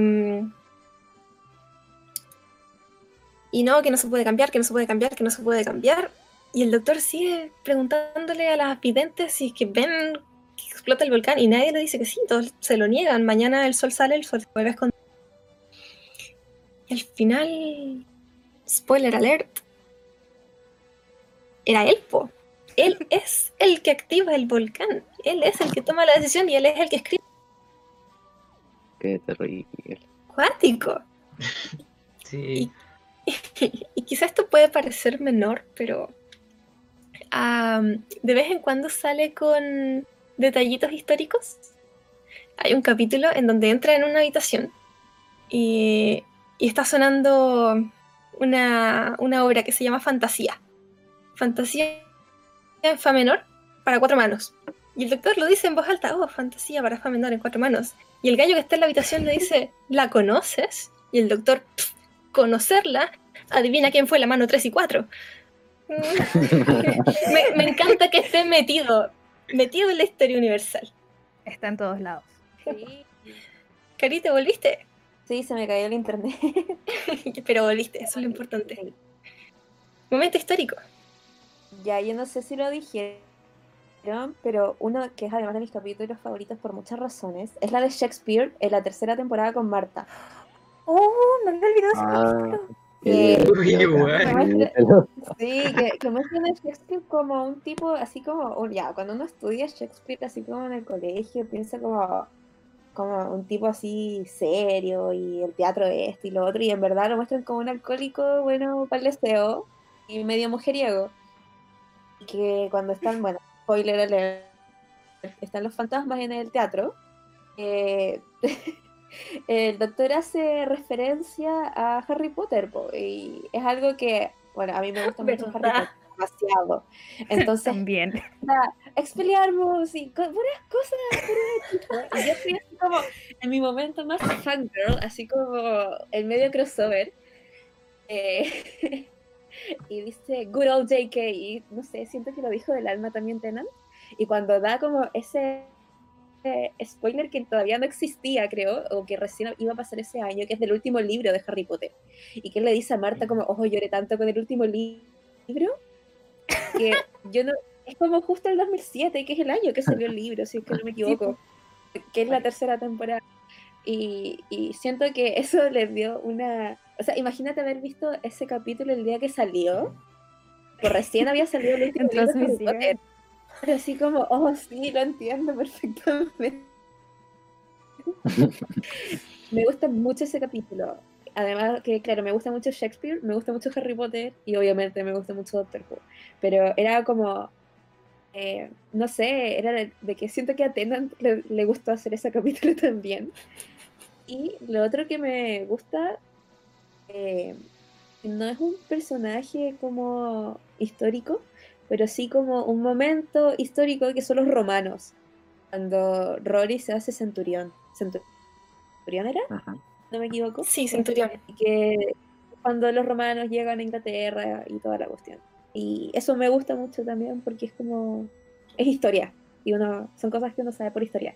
Ah, y yo me acabo de acordar, no sé si eh, es un momento muy breve en el que sale Hitler ah, súper breve. verdad. Y, como que lo meten en un closet. vi, ese capítulo, vi ese capítulo hoy día para repasar un par de, cosas y efectivamente lo meten al closet y el resto del capítulo continúa. y Hitler queda en el closet. Yo siento que esto le dio un toque, un toque perfecto. Uh, como, sí, Hitler, la media wea, métalo en el closet. Así como que Rory queda para la embarra. Sí, y como es Hitler, no deberíamos matarlo. No, métalo en el closet. Sí, y entonces, claro, eh, esa, esa parte que me acabo de acordar, como ese flashback que me dio, eh, también me gusta mucho. Estamos los cuatro entonces con nuestros momentos históricos. Igual es de destacar lo de la, la reina Isabel cuando ve al doctor en, el mismo capítulo de Shakespeare y le dice de, que... Mi peor enemigo. sí, dice, doctor, mi enemigo, córtenle la cabeza. Y no sabes por qué hasta como seis temporadas después. ¿Te lo explican? Sí, por el, el día del doctor. Ah, ay, verdad. Porque se, iba, se iban a casar y la dejó plantar. Estúpidos viajes en el tiempo. fue, un momento muy bello para mí. Con viajes en el tiempo, que son súper enredados, nos encontramos con un personaje que viaja en tiempo contrario al doctor. Cada vez que se encuentran, uno sabe más del otro y el otro sabe menos. No importa en qué momento del tiempo los encuentres. Si estamos hablando de la profesora River Song. ¿Qué sintieron cuando la conocieron? ¿Qué, impresiones les dio? ¿Qué esperan de ella? ¿Quién quiere empezar? Ya, yo empiezo, yo empiezo. Me gusta hablar al tiro nomás. Em, yo siento que ella tiene mucha química con, no voy a decir cuántos doctores aparece, pero con todos los doctores que aparece, tiene mucha química. Siento que, aparte que podría pasar mucho de que, sobre todo con, ya, hoy un spoiler, con Capaldi, que él quizás se puede ver mucho más viejo, pero igual siempre es una historia creíble que ellos puedan ser una pareja con química. Inclusive con Eleven, que igual era como mucho más joven, en caso contrario Capaldi, y aún así siempre se da esa química entre ellos dos. Y lo otro que me encantan es que juegan mucho con eso como el tiempo, como tú mencionaste, que van como en tiempos contrarios. Pero igual a veces uno pensaría que como van, claro, van al revés, igual en algún momento el doctor va a verla por última vez mientras que la otra no la iba a reconocer. Y esa parte como que uno la está esperando y sabe que se va a te va a partir el corazón y, y te da como esa ansiedad de si esta vez que la veáis va a ser la última o no. Y no sé, me encantan ese juego con el tiempo que hacen en la relación de ellos dos. Y cómo tienen que ir sincronizando sus diarios cada vez que se ven. Es complejo. Me, encanta. Ese diario, yo me hice una libretita igual. Ay, no quiero. Yo tengo una igual. Uh. Ah. Y me la hice como con cartón piedra. Creatividad. Sí, yo encuentro que ella es como la pareja perfecta para el doctor por lo mismo, porque como los dos son viajeros en el tiempo y tienen mucha química, como una química temporal, por así decirlo. más allá de lo... Claro, y más allá de la historia que tiene detrás, que no sé si puedo mencionarla porque igual pueden ser spoilers, o quizás la mencionen ustedes, pero igual tiene varios giros, giros inesperados a lo largo de su línea cronológica. Demasiado. Ay, ¿Aló? Sí, sí yo. yo estoy. ¿Puedo seguir? Mi gato estaba llegando. Eh, ah. un, segundo, Ro, porque hay una pregunta en el chat eh, ah. que tiene que ver con el tema anterior. Así que para no dejarlo en el aire, eh, ya que el doctor ha estado en todas, dice, ¿qué evento histórico o personaje histórico les gustaría que apareciera? Oh, así como sin pensarlo mucho, me gustaría que estuviera en este momento. ¿Qué pasaría con el doctor durante la pandemia? ¿Qué haría? Porque le encanta meter la mano en todo. Así que, ¿qué haría él? Este Probablemente él sería el responsable de la pandemia. oh, oh sería muy. Pero yo creo que también sería la cura. La encontraría en un minuto. Ambos. O dejo la caga, tengo que solucionarlo. Pero no se puede demorar tanto. O sea, claramente no encontró el momento del tiempo para volver porque se ha demorado mucho. Por favor. Probablemente le pasaría el destornillar sónico a alguien y listo, ya tiene el cura. Oh, qué buena herramienta. Igual he de destacar de que la, la doctora ha estado subiendo videos como dando recomendaciones y diciéndole a la gente que se quede en casa. Así que igual está, la doctora presente en la pandemia.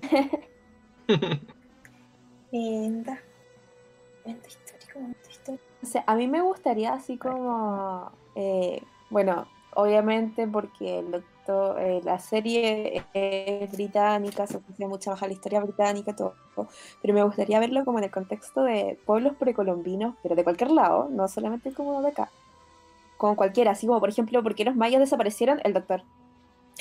Eh, a ver, no me acuerdo mucho, pero en la serie clásica, al principio, eh, no sé si se acuerdan que les dije que yo en un momento traté de ver la serie clásica. Él. Tremendo error, como dije, me aburrí. Pero él está en un momento con los mayas, pues no me acuerdo nada del capítulo. Pero él estuvo en ese momento. Creo que es con los aztecas. Aztecas, mayas, ya los di vuelta, los confundí todos, pero ¿aztecas? Ya. La cosa es que él igual estuvo como en un momento con, con pueblos precolombinos, podría volverse a eso igual. Yo no sé si ha resuelto misterios tipo Triángulo de las Bermudas o Atlantis. Creo que no. Mm, no sé si resuelto, pero los ha como mencionado. Sí. Sí, creo que lo, que lo ha mencionado solamente. Sí, pero no, no tenía como un capítulo específico de ese tipo de Oh, ya sé. Me gustaría que se encontrara con Julio Verne, que tiene un montón de, libros de viajes. Sí. Oh. Viaje submarino alrededor del mundo, hacia la luna, al centro de la Tierra. Ahora necesito ver ese capítulo. Hasta ahora no había ningún. ¿Necesario? sí. Muy necesario. O sea, viajes, ciencia ficción. Muy necesario. Daniel, ¿qué opinas tú? estaba pensando cuál podría ser. Porque la verdad me hubiera. Aquí diría Nicola Tesla, pero como ya dije, la doctora ya se encontró con él y no podría haber pedido mejor capítulo. Pero yo creo que algo como reciente me gustaría. No es tan histórico, pero ya pasó hace unos años, así que historia. Que fue ese vuelo, no sé si se acuerdan que se perdió hace como ocho años. Un vuelo MH algo, que era un avión que iba de... ¿Hacia las Malvinas? De Asia, parece, y desapareció con toda la gente y nunca se ha encontrado como rastros de ese avión. Entonces, me acuerdo que estuvo en las noticias en boca de todo en esos tiempos, en 2013 ahora sí. y me, gustaría ver al doctor así como, como que por, culpa de él atravesaron alguna dimensión y se fueron a otro lado y que los tiene a salvo en otro planeta o algo así. La ilusión de que estén vivos por ahí. Exacto. ¿Está bien? Mm, a mí, pensándolo bien, me gustaría verlo en un capítulo en que vaya a ese como pueblo que construyeron en los años 40, como para inventar la bomba nuclear, la bomba atómica. Y quizás estar metido ahí entre todo eso. No sé, me parece interesante si se puede dar un giro ahí, que quizás la bomba nuclear, alguien, una alienígena ahí ayudando a construir esa cuestión. No sé, me tinca esa idea. Como en, quizás, no sé, como que algo ahí podría haber. No se me ocurre todavía. O incluso, Incluso él mismo podría haber estado metido en como la construcción de y después no poder hacer nada con lo que se hizo gracias a él. Que sea algo que genera tanto daño. O lo otro también, sí, también no sé si lo han trabajado antes, pero el viaje, el primer viaje del hombre a la luna, no sé si podría estar ahí igual metido. Sale, está en la temporada de Matt Smith, el onceavo. Ah, ya con los hermanos Pond y es, buenísimo. De hecho, ahí es una. Creo que es la primera vez que aparecen los silencios. Hacen referencia a ellos mucho antes, pero la primera vez que aparecen están ahí y ellos son precisamente los responsables de que el hombre de un día para otro decidiera ir a la luna. Ah, sí, verdad. Ya, bueno, entonces solo me quedo con mi primera idea. Como él yendo a ese pueblo que construyeron para. lo ingenieron eh, y diseñaron la bomba nuclear como qué diría él al respecto si estuviera metido en todo eso de alguna forma. Quizás podría llevarlo como a su propia historia con todo lo de la guerra del tiempo. No sé. Ahí yo creo que sabría algo. Una cosa que ah, agregar sobre, sobre el vuelo a la luna, no estaba solo el undécimo ahí, porque el décimo también estuvo. No sé si se acuerdan en el capítulo de Los Ángeles Llorosos. Marta dice de que se perdieron y que antes habían estado viendo el vuelo hacia la luna y que lo habían visto como tres veces. Entonces ahí estuvieron ambos doctores, solo que no se vieron. Pero dice que lo vieron y lo revieron, no a través de qué o de dónde. Solo que están atrapados en el 69. Mm. Quizás lo vieron desde, la tele.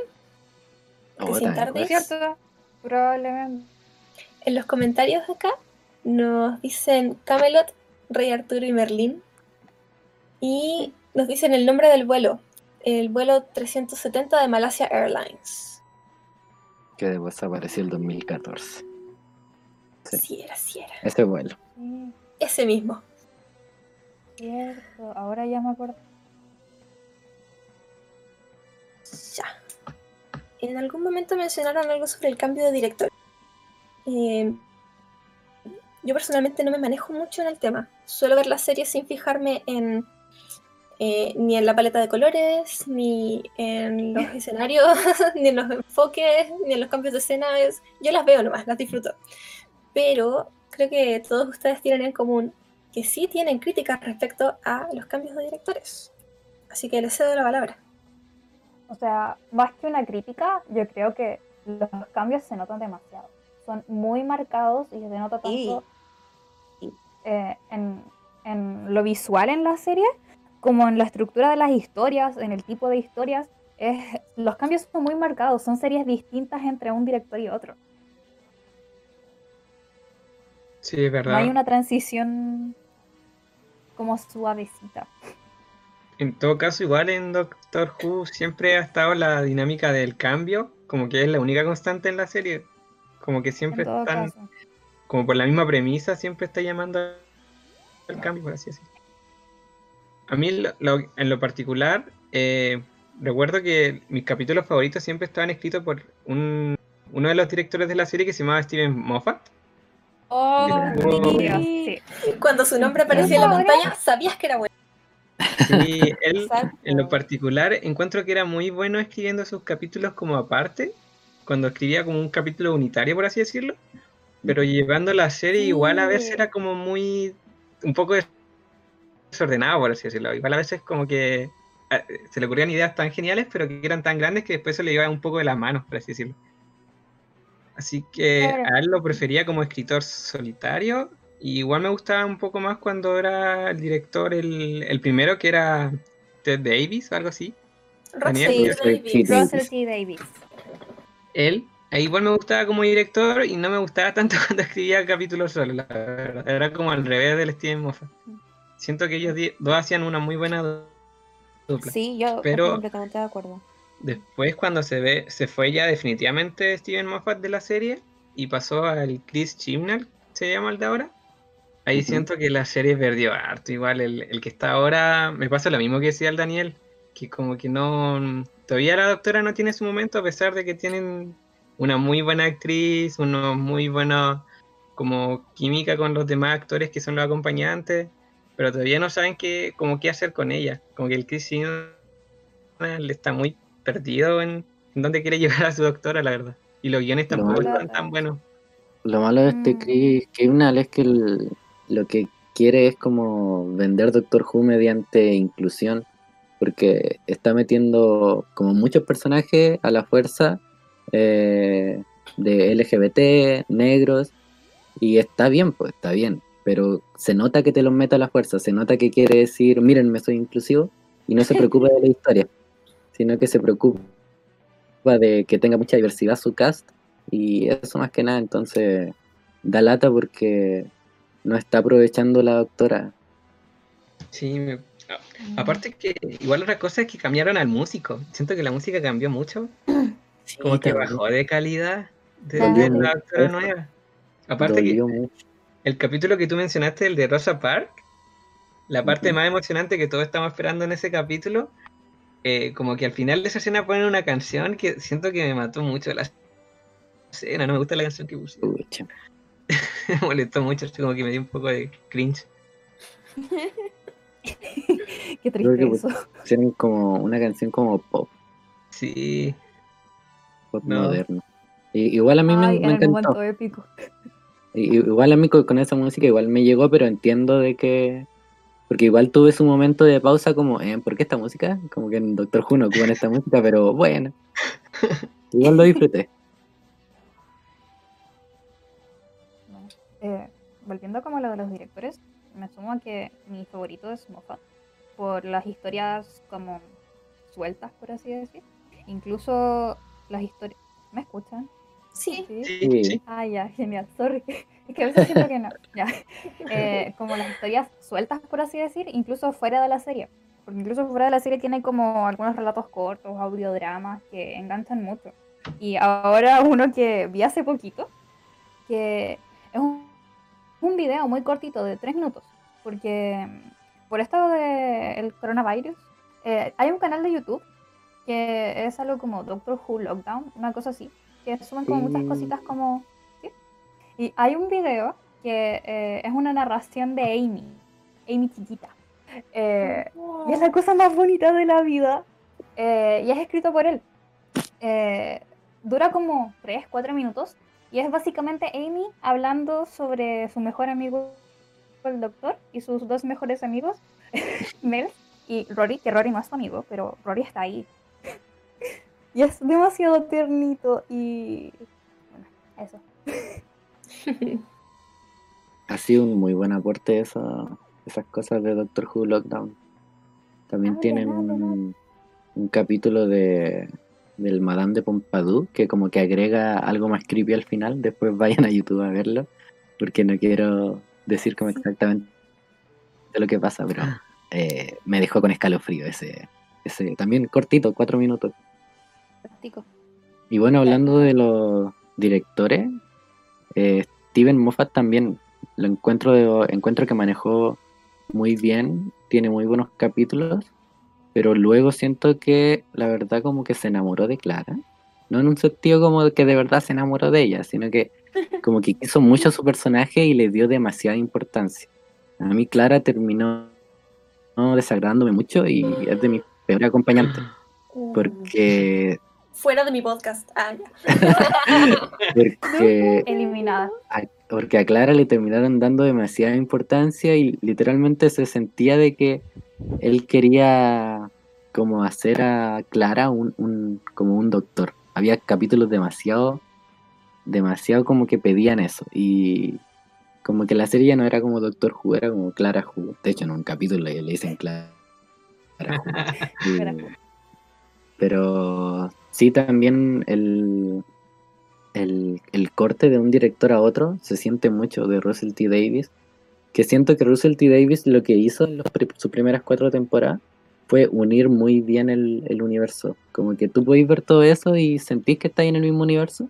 Y luego el cambio es muy drástico. Como que muchos alienígenas con lo que interactuaba siempre se van.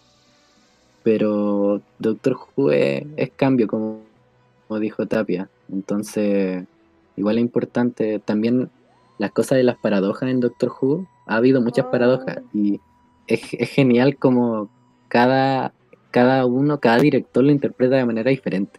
Como que en, en uno las paradojas crean dragones del tiempo, en otro hace de que todo el tiempo ocurra en un mismo instante.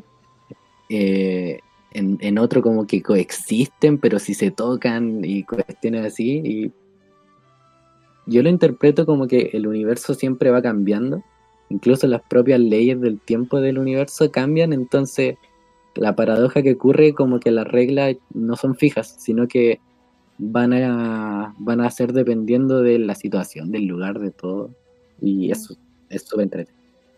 Eso que mencionaste, lo último, yo siento que igual se relaciona mucho con una, no sé si es explícita, pero es una regla al menos dentro de la serie de que nada es canon.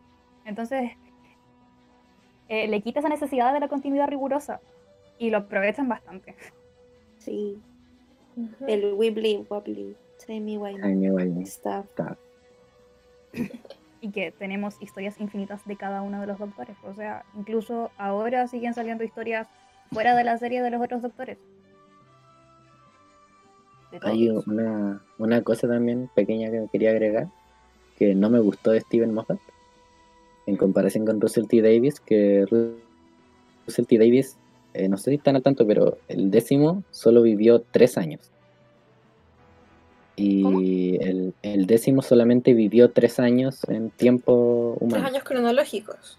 Sí. Ah. Oh, y, y, eso se da en la serie porque siempre van diciendo las fechas. El noveno también vivió muy poco y luego el undécimo lo hace vivir como... Como 200 años, ¿o no? Incluso más de 200 años. Porque cuando lo conocen tiene como 700 y se supone que muere como a los 1200, 1100 años. Muere, entre comillas. El, el, el, décimo tenía como 903 y me acuerdo que de la temporada 5 del décimo a la temporada 6 dijo, no, si tengo 1200. Y yo como, 1200. Y la verdad eso me mata un poco porque pierdo esa conexión con los compañeros, porque obviamente los compañeros no van a vivir 200 años, entonces siento de que se fue de parranda por ciento y tantos años. Es eso. Igual hay que entender de que tienen la, tienen la posibilidad de irse de parranda por 300 años y que no pase nada en realidad. Claro. Sí, de hecho hay un capítulo en el que está Amy y Rory y tienen que explicarle como a los papás de Rory, así como, Sí, estuvimos de vacaciones y en verdad son como seis años más viejos de lo que deberían. Entonces, entonces a mí me llama la atención eso porque, porque, por ejemplo, porque esto lo he pensado, Caleta, eh, cuando conciben a River Song, ella tiene como una capacidad de, de, claro, de como ser también una viajera en el tiempo, porque fue concebida dentro de la TARDIS mientras viajaban. Entonces, sí, es que esa es la razón de por qué ella es así. Entonces, es la razón, ¿por qué? Porque entonces, o sea, ¿por qué entonces Ni y Rory también envejecen si ese se supone que viajando en el tiempo quizás hay como una parálisis de la edad de ellos. ¿Cachai? No sé, e, es como lo que yo pensaba cuando veía la serie. Que en verdad jamás como que tomé en cuenta la edad del doctor y la edad de ellos. Ahora que lo dicen ahora lo pensé. Pero quizás puede hacer algo así. En, estricto rigor, según... Eh, ¿Cómo se llama esto de Einstein? La ley de la relatividad del tiempo. El que viaja Sorry, se me sale la ñoña. El que viaja, eh, el tiempo le afecta, sí le afecta, pero le afecta más lento. El tiempo pasa más lento. Pero sigue pasando. Claro. Entonces, perfectamente más lento. claro. Quizás no estuvieron seis años viajando, quizás estuvieron viajando 12 y en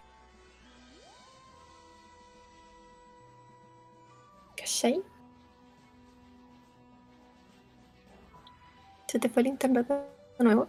A mí parece que sí. Como que un rato. Sí, a mí igual, igual te dejé de escuchar. Fue como... Entonces, fue la cata. Quizás se me fue a mí. Yo dije no de nuevo. bueno, no, eh, ya que quizás sí pasaron, no sé, pues 12 años en la TARDIS y solamente envejeció 6. ¿cierto? O mucho puede ser. Pero en cualquier cosa puede pasar en Doctor Who. Entonces, a mí me llegan y me dicen, no, es que por este motivo tienen 300 años, yo se la compro. Sí. En Doctor Who nadie, necesita justificación. No, y además, eh, siempre recordar que de repente el doctor como que dejaba a los companions y volvía mucho tiempo después. Los dejaba en su línea temporal y se mandaba a cambiar y quién sabe cuánto tiempo realmente se mandó a cambiar. Les pasa con Rory y con Amy. Les dice, pero, pero si llegué, me los 12 días, fueron 5 años. con Amy, cuando la dejas esperando es chiquita. Sí, Y me sale al patio como con botas y una maleta, así lista para irse. Y, y, Leven llega cuando Amy ya tiene como 25, una cuestión así pero más adelante vuelve cuando Amy todavía tiene 7. ¿7? Sí, 12. 11. Ah, Pero sí era chica. Pero Amy chiquita. sí. Pero es un doctor más viejo. De hecho, no sé si se acuerdan de que en la primera temporada el doctor se llevó a Rose y cuando la devolvió le dijo de que iban a haber pasado como 3 segundos y se equivocó y habían pasado seis meses y había carteles ah, de su busca. Eh, al, Mickey lo tenían como que él la había secuestrado, como que la había matado. Y, fue todo súper cuático. Sí, ¿verdad? Me había olvidado de eso. Y Mickey, pobre Mickey. Pobre Mickey. en muchos sentidos. Pobre Mickey. Pobre Mickey y punto ese, capítulo en el que no me acuerdo si era Mickey o era como un doble de Mickey de plástico. Baby Sugar Honey Baby. Oh, eso era muy raro. Sí. Sí, pero pobre Mickey en muchos sentidos. Bueno, pero al final Mickey, spoiler alert, termina con otra persona. ¿De acuerdo? Sí. en realidad... Esto siempre lo había olvidado. Es raro. Un plot twist que a mí me gustó mucho. es como necesito ver capítulos que me lleven a eso. Sí. Para mí, a la fangirl interna. Para mí fue raro porque Marta, la última vez que la habíamos visto, le había dicho al doctor de que tenía un anillo y se iba a casar con un médico y después estaba con Mickey y me confundió mucho. Sí. ¿Verdad? Que se iba a casar, que tenía... No, oye, pero, pero sí, pero sí te iba a casar con él cuando comenzó esto. ¿En qué momento? Es como por eso, necesito explicaciones.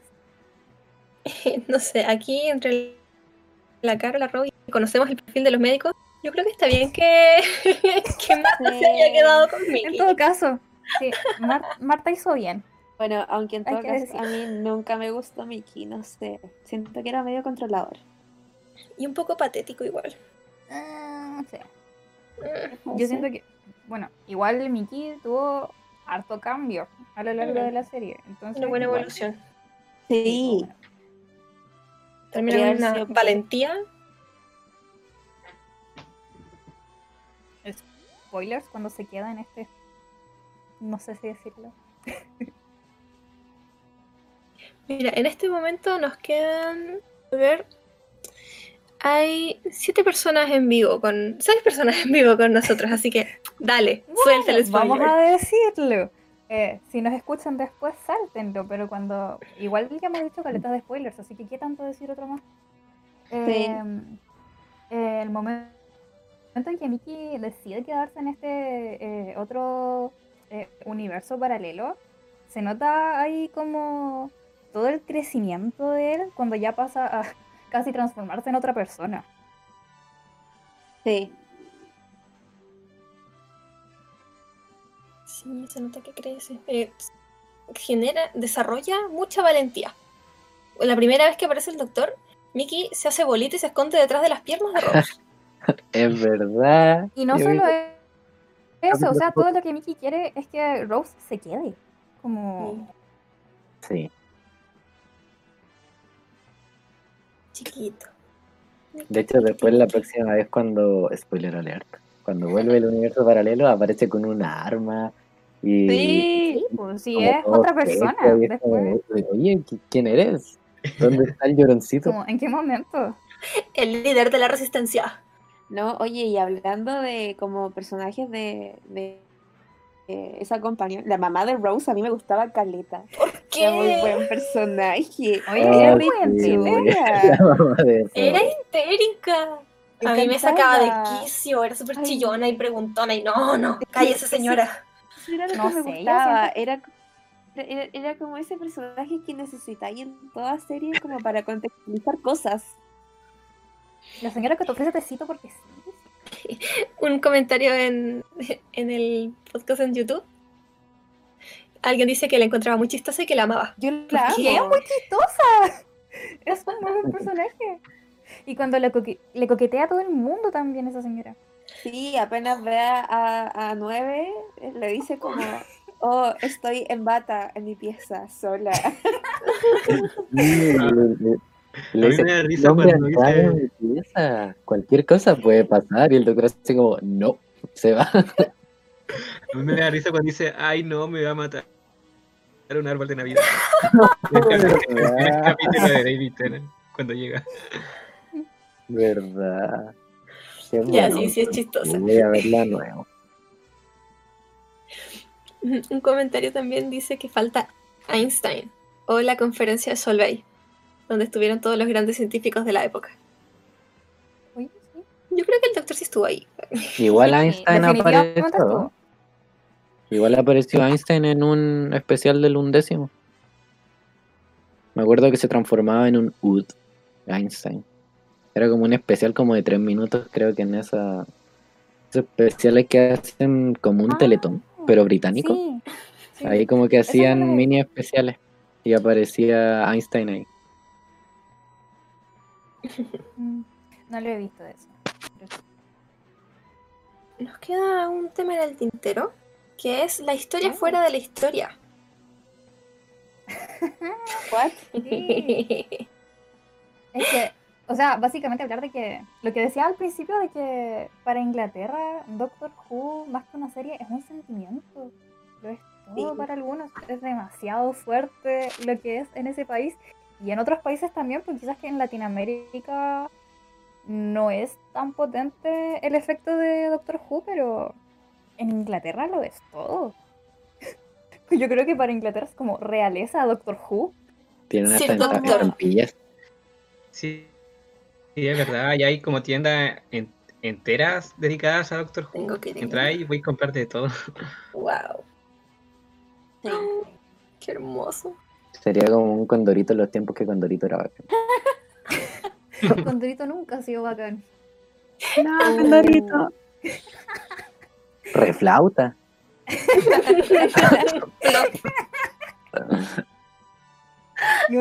no sé, al menos a mí me llama mucho la atención el cómo nació Doctor Who y en lo que se transformó al final, porque eh, Doctor Who nació como una serie educativa, lo que decíamos antes, más que una serie de ciencia ficción, pues si se supone que los viajes en el tiempo eran como una excusa para enseñar historia en los viajes al pasado y enseñar ciencia en los viajes al futuro, y entre medio meter otras cosas. Pero se fue modificando y eso es más que nada como por la respuesta de la gente y el interés de los creativos. Entre paréntesis, aquí hicieron una excelente analogía. Doctor Who es el chavo del 8 de Latinoamérica. ¡Oh! ¿Verdad? muy real. El chavo era un doctor del tiempo. el primer Time Lord. Nada teoría. Pero al revés, porque en vez de ser alguien de cientos de años que se ve muy joven, es un niño de, no sé, 8 o 10 años que se ve muy viejo. A menos que el verdadero doctor sea Don Ramón. el guardián. Quizás el barril en una tarde. Oye, sí, el barril en Nos fuimos en volar. eh, sobre los que... Ah, sí, sí, sigue. Ah, lo, que me perdí en lo que estaba hablando, pero es que lo otro, que la regeneración es una excusa súper conveniente y que también es, como afectada por la historia fuera de la serie. Porque, bueno, no me sé la historia exacta, pero es como muy de cultura pop que el primer doctor era ya viejito cuando lo hizo, que por cosas de salud tuvo que dejar la serie y que no fue como cuando la serie había avanzado mucho, no sé si llevaba como uno o dos años, una cosa así. Y que por la, por la fama que llevaba la serie tuvieron como que buscar la excusa para mantenerla y que se les ocurrió esta cuestión de la regeneración. Y que al final logró que la serie ahora tenga más de 50, años. años. ¿Qué hubiera pasado si no se les hubiera ocurrido esta excusa? Si mataban Doctor Who, ¿qué sería del mundo sin Doctor Who? ¿Qué sería de Inglaterra sin Doctor Who? Bueno, por eso mismo eh, hay como una teoría del fandom que, bueno, Capaldi llegó a como a romper esa teoría de que el doctor no envejecía, sino que se hacía más joven. Porque ah, cierto. Hasta Matt Smith, todos eran más jóvenes. Matt, Smith es el, doctor más joven que interpretó al doctor. Entonces decían, ¿quién va a ser el otro weón si este weón ya muy, muy joven? Tenía como 30 años. Tom Hiddleston. Por favor, ya, pero... ya, momento fangirl. Ya, pero entonces llega Capal y rompe esa dinámica y después llega la doctora también y también rompe todo, lo, o sea, rompe el género, partamos por ahí. por favor. Sí, me encantó. O sea, yo ni siquiera he visto su temporada, pero eso me gustó mucho. Es que era necesario. sí, y era esa teoría, ¿cachai? De que, eh, que en verdad era una teoría creada por el fandom, de que si bien el doctor no envejecía, era todo lo contrario. Claro. Y pensar que esta cuestión al final nació como un facilitador de la continuidad. Sí, totalmente. Sí. O sea, esta serie podría haber muerto en los 60. El próximo que decida regenerar a sus protagonistas, vamos a decir que son copiones. Totalmente. Es cierto. No sé si ustedes vieron el... Daniel. que no sé si ustedes vieron lo de An Adventure in Time and Space, que es como un especial que hicieron de la historia de Doctor Who. Oh, con el primer Doctor. Que era, era como la, los inicios de Doctor Who. Y ahí cuentan todo eso de que el doctor estaba, o sea, que el actor estaba viejito, muestran la vida del actor y todos los problemas que tuvo y ahí dicen de que quien como eh, reafirmó la serie cuando la querían sacar del canal fueron los Daleks, porque no le tenían, como que le, pidieron de que dejaran emitir ese capítulo y ese capítulo tuvo mucha audiencia. Y los niños al siguiente día como que todos iban al colegio diciendo exterminate, exterminate. y se volvió un boom, tanto que la cadena dijo, ya, tienes algo bueno, te lo vamos a dejar en el aire. Wow, los Daleks salvaron Doctor Who. lo diría? de eso. ¿Quién lo diría? Los verdaderos héroes. Ro, tú tenías una pregunta. Es que les quería preguntar que en realidad no me acuerdo. ¿Cuántas regeneraciones se supone que tenía el doctor? Porque recuerdo que tenía un límite, pero no sé si era. Sí, ahí hay una teoría. Son dos regeneraciones. Sí. Porque se supone de que tenía como un límite, y si tiene un límite quiere decir como que va a terminar en algún momento. Se suponía que eran 12, porque eh, hablaban sobre un reloj, me acuerdo. Claro. Pero de ahí, bueno, todavía se regeneraba, entonces no caché. Pero luego del time, o sea, luego de Matt Smith, luego del undécimo, ustedes vieron hasta ahí, por cierto, hasta que murió. Sí. Ah, ahí los señores del tiempo le dan nuevas regeneraciones para que no se muera. Claro, ahí explican por qué pueden. Oh, verdad, me había olvidado. Abren la grieta y le dan un nuevo ciclo de generación. de hecho, el doctor estaba aceptando su muerte ahí, como que dijo: Yo me, yo me quedo aquí, yo me quedo aquí y me muero aquí. Y, y, Clara les dijo: Ayúdenlo. Y le dieron regeneración. Y de hecho, Matt Smith, como I will never forget the day I was the doctor. Y yo lloré con eso. Otro. Lo quiero mucho. Lo quiero mucho. Entonces sí, pues hay, ¿verdad? Pues es otro detalle conveniente. Sí, cambian la cuestión como quieren por su conveniencia. Y me encanta. No dejen de hacerlo. Bueno, ahí hay otra cosa, pero em, no quiero decirlo. Sigan por favor. Cuidado con lo que desean, porque podría hacerse realidad. A mí no me gustaría que Doctor Who se convirtiera en un detective Conan. Ah, no. O sea, quizás no para tanto. Pero darle la oportunidad de que sea igual como la serie clásica, porque igual tuvo como su pausa bastante larga antes de empezar de nuevo en el 2005. Pero tomarse un tiempo y agarrar nuevo fandom. Sí, claro. Es que realmente pasó algo. pasó algo que cambió totalmente todo. Y hay mucha gente enojada, mucha gente enojada. Sí, por eso tienen que ver a ponerme día. Sí, Maldición. ¿Por qué me hacen esto? Menos mal salí de vacaciones. Voy a ponerme el día ahora. Terminamos esto y me siento a ponerme el día. Cuando vean, cuando vean ese capítulo, van a saber que tenemos como, un propio podcast para hablar de lo que pasó en ese capítulo. Se viene. sí. Em, mencionaron algo sobre los spin-offs y las cosas canon y no canon fuera de la serie. Que yo la verdad tampoco tengo mucho conocimiento de eso. Yo siento que igual lo hemos estado como mencionando, al menos lo de lo canon y no canon, porque nada es canon y por lo mismo tenemos como la libertad de tener cientos de libros, porque sí, hay cientos de libros de Doctor Who. Eh, todos los audiodramas, eh, todos los videitos y cosas así. Y como que igual las hemos ido mencionando. Claro. Yo solamente conozco la serie Torchwood, no la he visto. Y hace muy poquito me enteré que salió una, un escape room. Estos juegos en donde tienes tiempo limitado oh. para resolver un misterio y huir antes de morir. Y lo deseo, lo deseo. Sí, igual. Lo de los spin-offs como curiosidad, eso del canon es tan enredado que el décimo y el onceavo doctor tienen acompañantes solo en los cómics. Igual me he puesto a leer a veces cómics y salen acompañantes que solo salen ahí. y no los mencionan en la serie tampoco.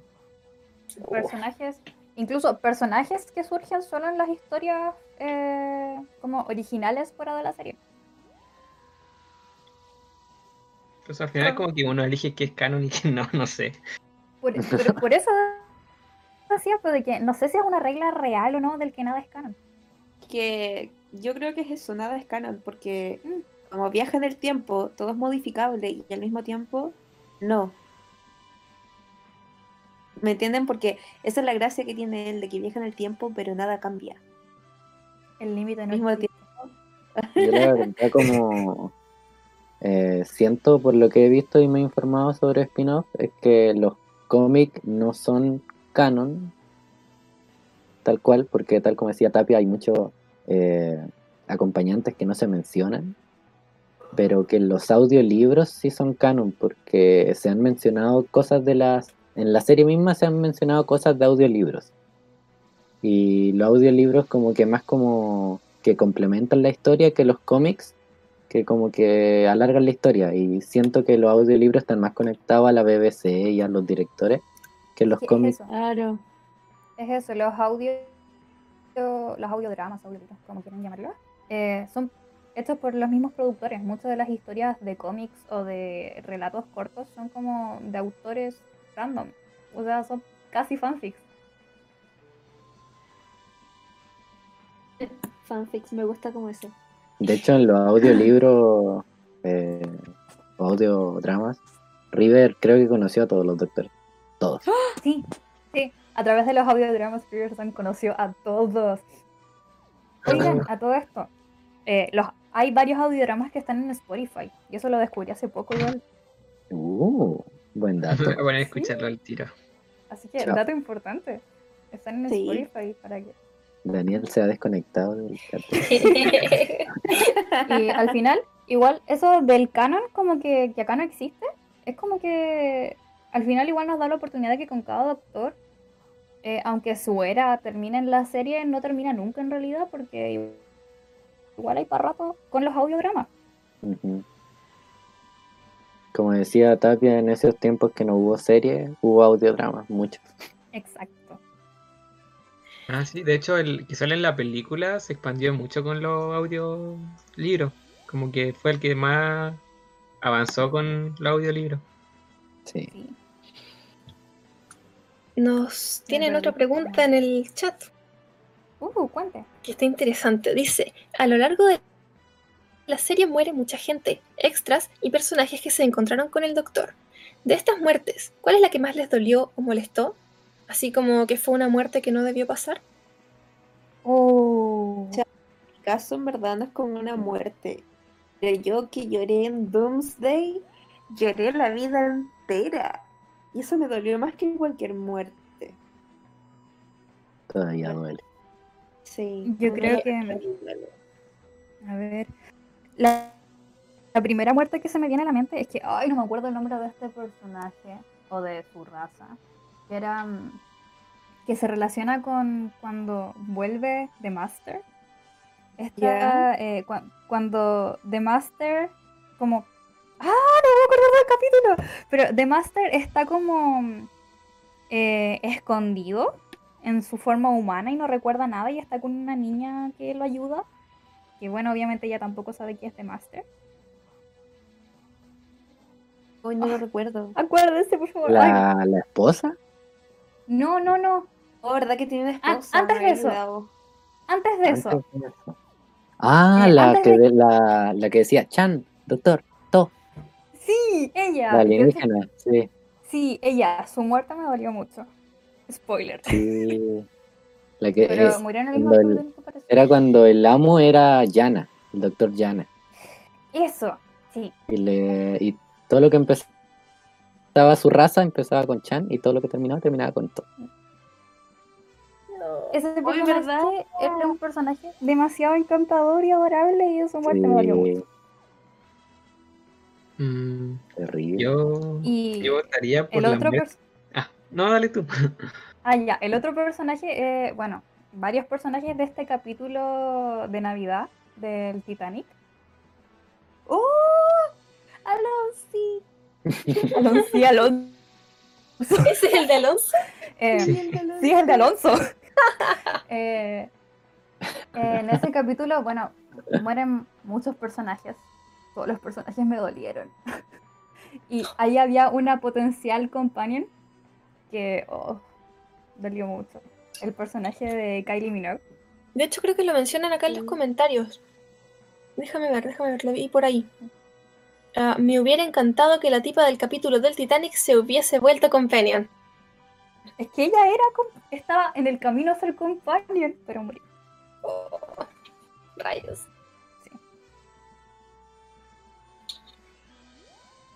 Yo no sé. No recuerdo muchas de las muertes. Quizás porque mi cerebro prefiere olvidarlas. Recordarlo bonito. A mí me pasa lo mismo. Pero si me voy para atrás, yo diría que Rory Williams. en Los Ángeles que toman Manhattan. Porque tú dices, ya, por fin el sol volvió a salir. Eh, todos los ángeles se murieron o están agonizando. Y por fin nos vamos de aquí y Rory lee su nombre en la lápida. Y se da vuelta y desaparece. Y el ángel está detrás y como, conche tu madre, ¿por qué? ¿Por qué? Oh, ¿Verdad? Pero o sea, no muere. Ese es, ese es como, como lo bueno, entre comillas, de los ángeles. Que no te matan, en realidad. Solo te, llevan a otro momento. Es que una mierda. en esa línea para el doctor murieron porque nunca más lo va a ver y lo único que le queda son las tumbas ahí al frente. No puede, como que no puede volver a esa línea temporal, claro. Pero eh, sí, vos, o sea, yo creo que cae como en la misma eh, como categoría que Doomsday, ¿cachai? Que Rose queda en el otro universo. Y el doctor no la puede ver, es lo mismo. Y yo creo que me, duele tanto y quizás un poco más eh, eso que el de Rose. Es que yo lloré el de Rose porque estaba recién entrando a la serie y todo. Después no se acostumbra a sufrir. No sé, a mí el de Rose no me dolió porque Rose no me gustaba. No me gustaba. Ah. Debo admitir que a mí tampoco tanto. No, nunca me enamoré de ella. pero sí me gustaba que al doctor le gustara. A ti no te gustaba Rose porque te gustaba el doctor, admítelo. A mí lo que me molesta de Rose es que siento que eh, ella lo hace todo por el doctor muy ciegamente. Siento que no es un personaje que crezca por sí sola. Puede ser. Ok. Eh, eh, una cosa respondiendo como lo de las preguntas de las muertes. Hay una que la verdad como que no murió, pero para el doctor sí. Que me dolió mucho más que nunca haya vuelto. Que es la, la hija del doctor, Jenny, la que tiene en la temporada de Donna. La actual esposa del doctor. La actual esposa. La amo. A mí eh, me dolió mucho. Y también la actriz es hija de otro doctor. Del King. Davidson. Entonces, a mí me duele mucho ese personaje. Porque era muy, era muy buena. Y también he tenido siempre ese sueño de que ella vuelva regenerada y cumpla ese deseo que también dije de antes mencioné sobre que el doctor tenga como ese lado paternal, como una hija. Que vuelva a ella como la hija y que le enseñe todo, no sé. Creo que también se ha explorado más de ella en los audiodramas. Lo piteado que tiene que haber sido como para... E, o sea, ellos creo que se conocieron en ese capítulo. La hija del doctor pasar a ser la esposa, pero seguir siendo la hija del doctor. No sé si me entendieron. Pasar a ser... Es la hija y la esposa del doctor. Piteado. Mi esposo es mi suegro. O algo así. No, mi esposa es. No, no sé cómo le enreo. Es medio enredo. Es mi papá, mi esposo. Es eso. claro. Es Es hija. Es doblemente hija del doctor. Es doblemente hija del doctor y es esposa del doctor. Sí, así es. Así Hay una, que sus hijos hagan Doctor Who en el futuro sería demasiado. Una cosa también que mencionó Hugo en el chat de nunca entendí por qué no podía volver por ellos de Amy y Rory. Eso también me molestó un poco porque no explica tal cual por qué nunca puedo volver a verlos. Como que cuando Amy se está ah. yendo le dice, si te vas no podré volver a verte. Y, y la verdad nunca tuvo como esa explicación sí, yo que me dejó con la gana de saberlo. Sí, como... Y como que yo me respondí a mí mismo diciendo de que el doctor al decir eso, como que creó un punto fijo, eh, y al decir eso como que se hizo realidad de que no podía volver, y él en verdad lo decía para, para como amenazarla para que se quedara. Así como estamos en un punto fijo y lo que diga como que va a ser así.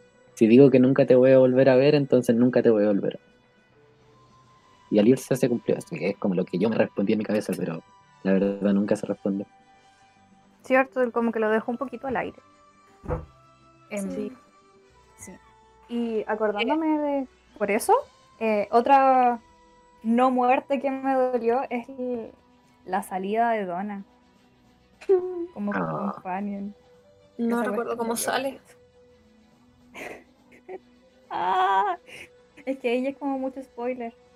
Que su contexto de que. Ya está. Bueno, sí, cierto, ya hemos dado tanto spoiler. Lo de que su conciencia y la del doctor se como que fusionan, o como que ella tiene parte del doctor en ella. Eh, y que debido a eso, por su propia seguridad, tienen que hacer como que olvide todo lo que pasó y volver a su línea temporal y seguir con su vida normal, eh, prácticamente sin saber nada de lo que vivió y sin poder recordar nada de lo que vivió, porque si llega a recordar algo, puede morir. Mm. ¿Verdad? Y es súper triste considerando que es una compañía tan importante, bueno, mi favorita. Perder la memoria es una forma de morir. Hay dos cosas ahí en, en la despedida de Donna que, que marcaron harto en mí. Que uno fue cuando el doctor le habla a los padres, no, al, al abuelo y a la madre, y le dice de que hay mundos allá arriba que están a salvo gracias a Donna. Y a mí eso me tocó el corazón, se quedó para siempre conmigo. Y lo otro que se quedó conmigo fue cuando ella, él dice de que por un momento ella fue la mujer más importante del universo. Y la madre le dice, para mí lo es. Y el doctor le responde, entonces debería decírselo de vez en cuando. Uh. Cierto, y yo quedé como, eso es fuerte porque la oh". mamá, es verdad que la mamá de Donna no, no era muy amorosita y... Ay, qué ya, yo, yo pondría la, la despedida de Wilfred con el doctor, cuando sale como ese gif del viejito llorando. ¡Ay, sí! Se convirtió en un meme, pero a mí me dio, a mí me dio mucha pena igual porque igual ya a esta altura puedo decir spoiler nomás, ¿cierto? Sí, sí dale, eh, tenemos que ya, ya, estamos al otro lado de los spoilers. Claro, en esa parte el doctor, el décimo, se estaba regenerando. Entonces igual es como definitivamente la última vez que se van a ver los dos. Y no sé, a mí me emocionó mucha parte cuando apareció él llorando ahí en el matrimonio, creo que era de la dona. Sí, cuando le dio el boleto a lotería. Sí, eh, oh, verdad, eso Pero esa parte me acuerdo que me dolió mucho. Y la otra, muerte o no muerte, que me dolió mucho fue cuando se regeneró el doceavo. No sé si eso cuenta igual. Pero a mí me dolió mucho esa parte. Es que fue triste, sí. Yo me lo auto-spoileé, ni siquiera lo he visto. Fue hermoso y triste. En la serie, pero he visto la escena y es A mí todas las regeneraciones me dan pena. Sí, no puedo evitarlo. Mm, que tienen algo tan propio del actor que, también de Sí, pues, es que hasta donde, hasta donde yo sé, eh, los actores como contribuyen en la última frase del doctor.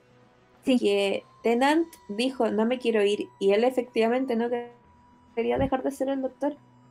Y Smith dijo, no voy a olvidar el día en el que yo fui al doctor. Esa cuestión sí o sí lo tuvo que haber escrito él.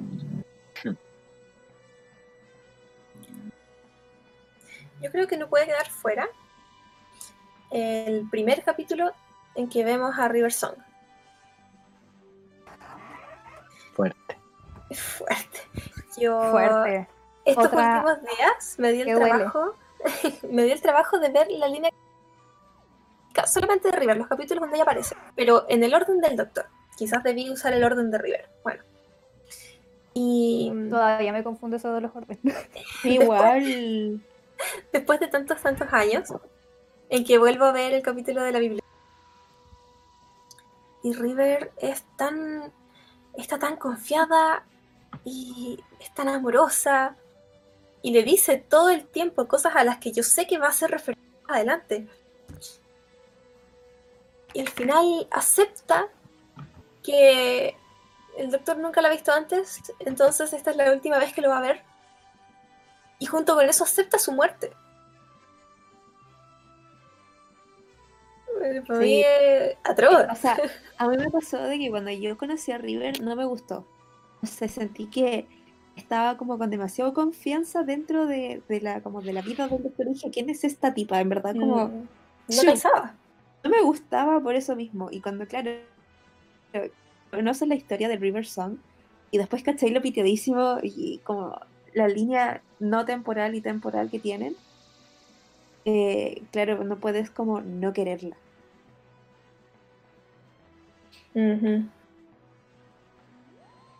hasta que conoce su pasado. a la joven Riversong. Ahí yo la odia de nuevo. ¿Verdad? Pero no, es, es demasiado triste. La, primera vez que la ves es el día que muere. Sí. Y mm, hay otra Eso duele después, po. Eso duele cuando ya sabes quién es ella. Ah, claro, cuando la vuelves a ver y te vas encariñando. Sí. Es como, no, no aprecié no la aprecié en el momento en el que murió. ¿Verdad que está muerta? Sí. Eso es una, es una espina en el pie, en cada paso. De hecho, hay algo que duele mucho cuando sabes de que están viéndose como el orden cruzado y el undécimo le da el primer beso a River y se queda súper nerviosa y dice, bueno, siempre hay una primera vez para todos y River se queda ahí y dice, y una última. Oh, sí, weón. Ay, eso me dolió mucho. Y después tú los veis besándose cada rato, pero para River no fue así. Qué pena. Mm. Bueno, en el chat, que pasó hace rato, pero la rescaté. Eh, hay una pregunta, dice, para los que sepan sin spoilers, ¿qué opinan del Timeless Child? Uh, Creo que es de una temporada que no he visto. Eh, tiene que ver con el final del donde va la serie, del que estamos hablando, el que cambia todo. Con, con, ah, ya, ni idea. ¿Quieren dejarlo para el final final? Porque hay otra pregunta. ¿Es la otra pregunta? La, verdad prefería no hablar de eso. Igual la verdad es que es demasiado polémico. Sí. ¿Qué esperan ustedes? ¿Un doctor sin una pierna, sin un ojo? ¿O tal vez muy pequeño? ¿Un doctor bajito? ¿Un doctor adolescente? Yo solo quiero un doctor pelirrojo. Él quiere ser pelirrojo y todavía no lo ha logrado. Sí, igual espero eso. Como el día en que pongan un pelirrojo, todos quedamos locos. Efectivamente, eso está en el chat. Que algún día sea colorín. Sí, él siempre chequea así como de qué color es mi pelo. No, todavía no soy pelirrojo. ¿Am I ya? Necesito que lo sea. Un doctor calvo sería chistoso. Ed Sheeran, ah, ya.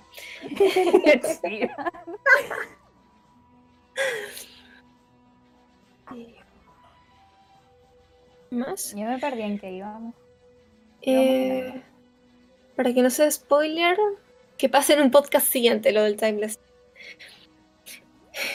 Sí, claro, eh, después de que se vean toda la temporada, hay un podcast siguiente. ¿Podría haber un, un, Doctor Who parte 2? ¿Cómo? Podría haber un podcast de Doctor Who parte 2. Ah, mm, me encanta. Que te había entendido como un Doctor Who parte 2, entonces estaba como, ¿what? Em, no, sé si ustedes quieran agregar algo más. ¿Cómo? No, nada.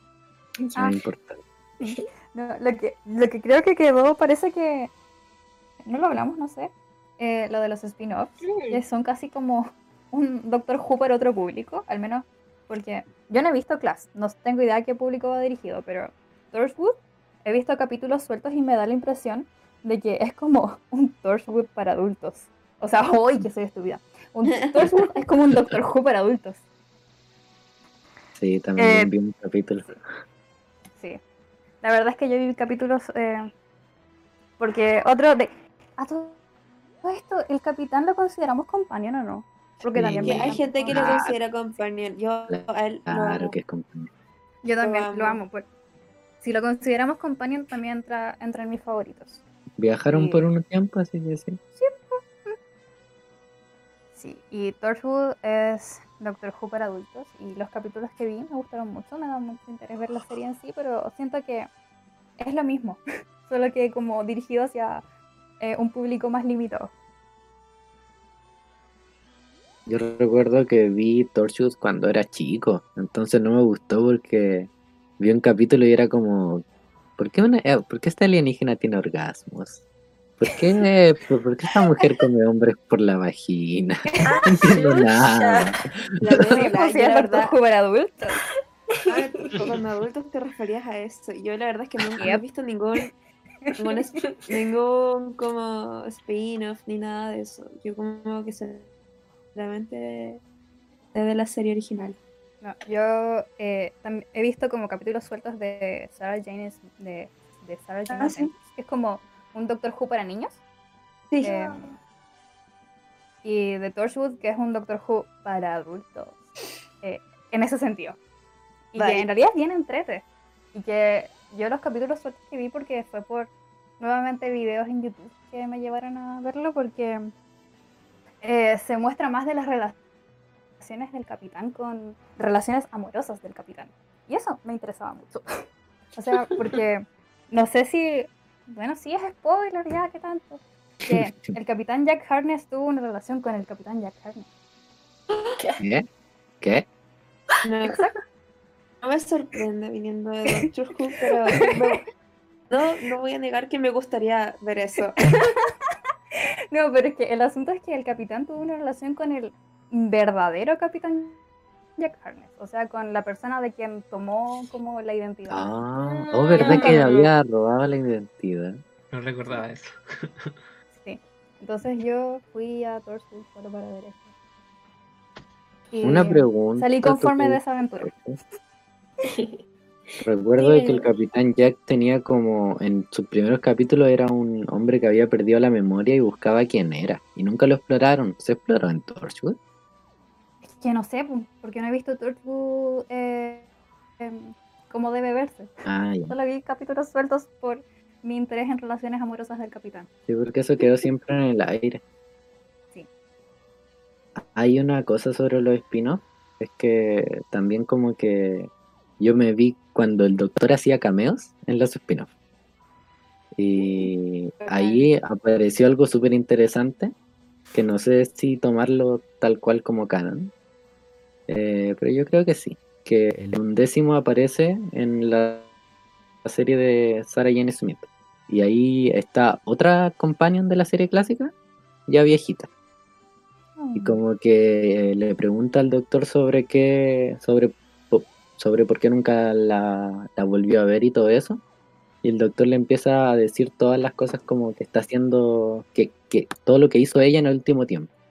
Y él, y ella le pregunta cómo lo sabe, y el undécimo dice de que cuando se regeneró, o sea, cuando el décimo pasó a un décimo, él fue, a verlos a todos. No solo a los que se vio en la serie, sino que a todos los compañeros que había tenido. Oh. Entonces, eh, como que eso agranda mucho más ese momento porque fue atrás en el tiempo para ver a todos quienes había querido alguna vez. Sí. Cosita. Los cinco minutos. ¿Se nos queda algo en el tintero? No lo sé. Creo que no. Creo que Yo encuentro que hemos abordado hartos temas y como de buena forma. Arcamos caleta. Demasiado, o sea, hasta el sábado del 8.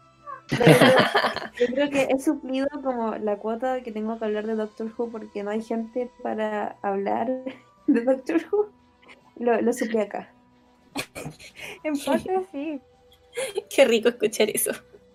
Sí, porque es como, ¿con quién puedo hablar de Doctor Who aparte de como mis dos amigas que ven el Doctor Who y que no la han seguido viendo más encima? Entonces como, ah, O sea, personalmente nunca me había dado el tiempo de hablar sobre Doctor Who por tanto tiempo. O sea, como sentarme y hablemos de Doctor Who, nunca. yo Entonces sí. sí. Cuando iba en el colegio y mi amiga que les contaba que me prestó sus su DVD, eh, como que llegaba al colegio el lunes, la empecé a ver, el martes como, oye, ya, voy en esta parte, hablemos de esto. Y era todo el recreo hablar sobre Doctor Who y que nos miraran ¿no? como que hablen ustedes. ¿no? Entrete, me encanta. Si yo aquí voy a salir color azul tarde. Sí. Totalmente. Ah, ya, pues. Bueno, chicos, muchas gracias por su participación. Un Gracias. placer. Muchas gracias por invitarnos, en verdad. Sí, Gracias por muchísimas invitarnos. gracias. Fue Gracias demasiado por la genial, demasiado. Siento que Muy hicimos un excelente equipo.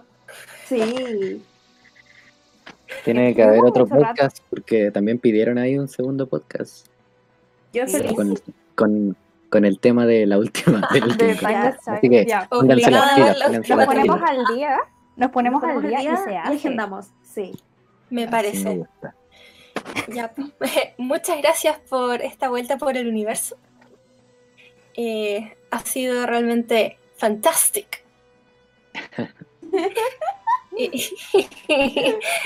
Em, eso Brilliant. chicos, muchas gracias. Así que que estén muy bien, que tengan buenas noches. Y ojalá nos veamos en, otro- en un próximo podcast. Sí. Me Muchas, muchas gracias por la invitación. Me Gracias. encantó. Igualmente.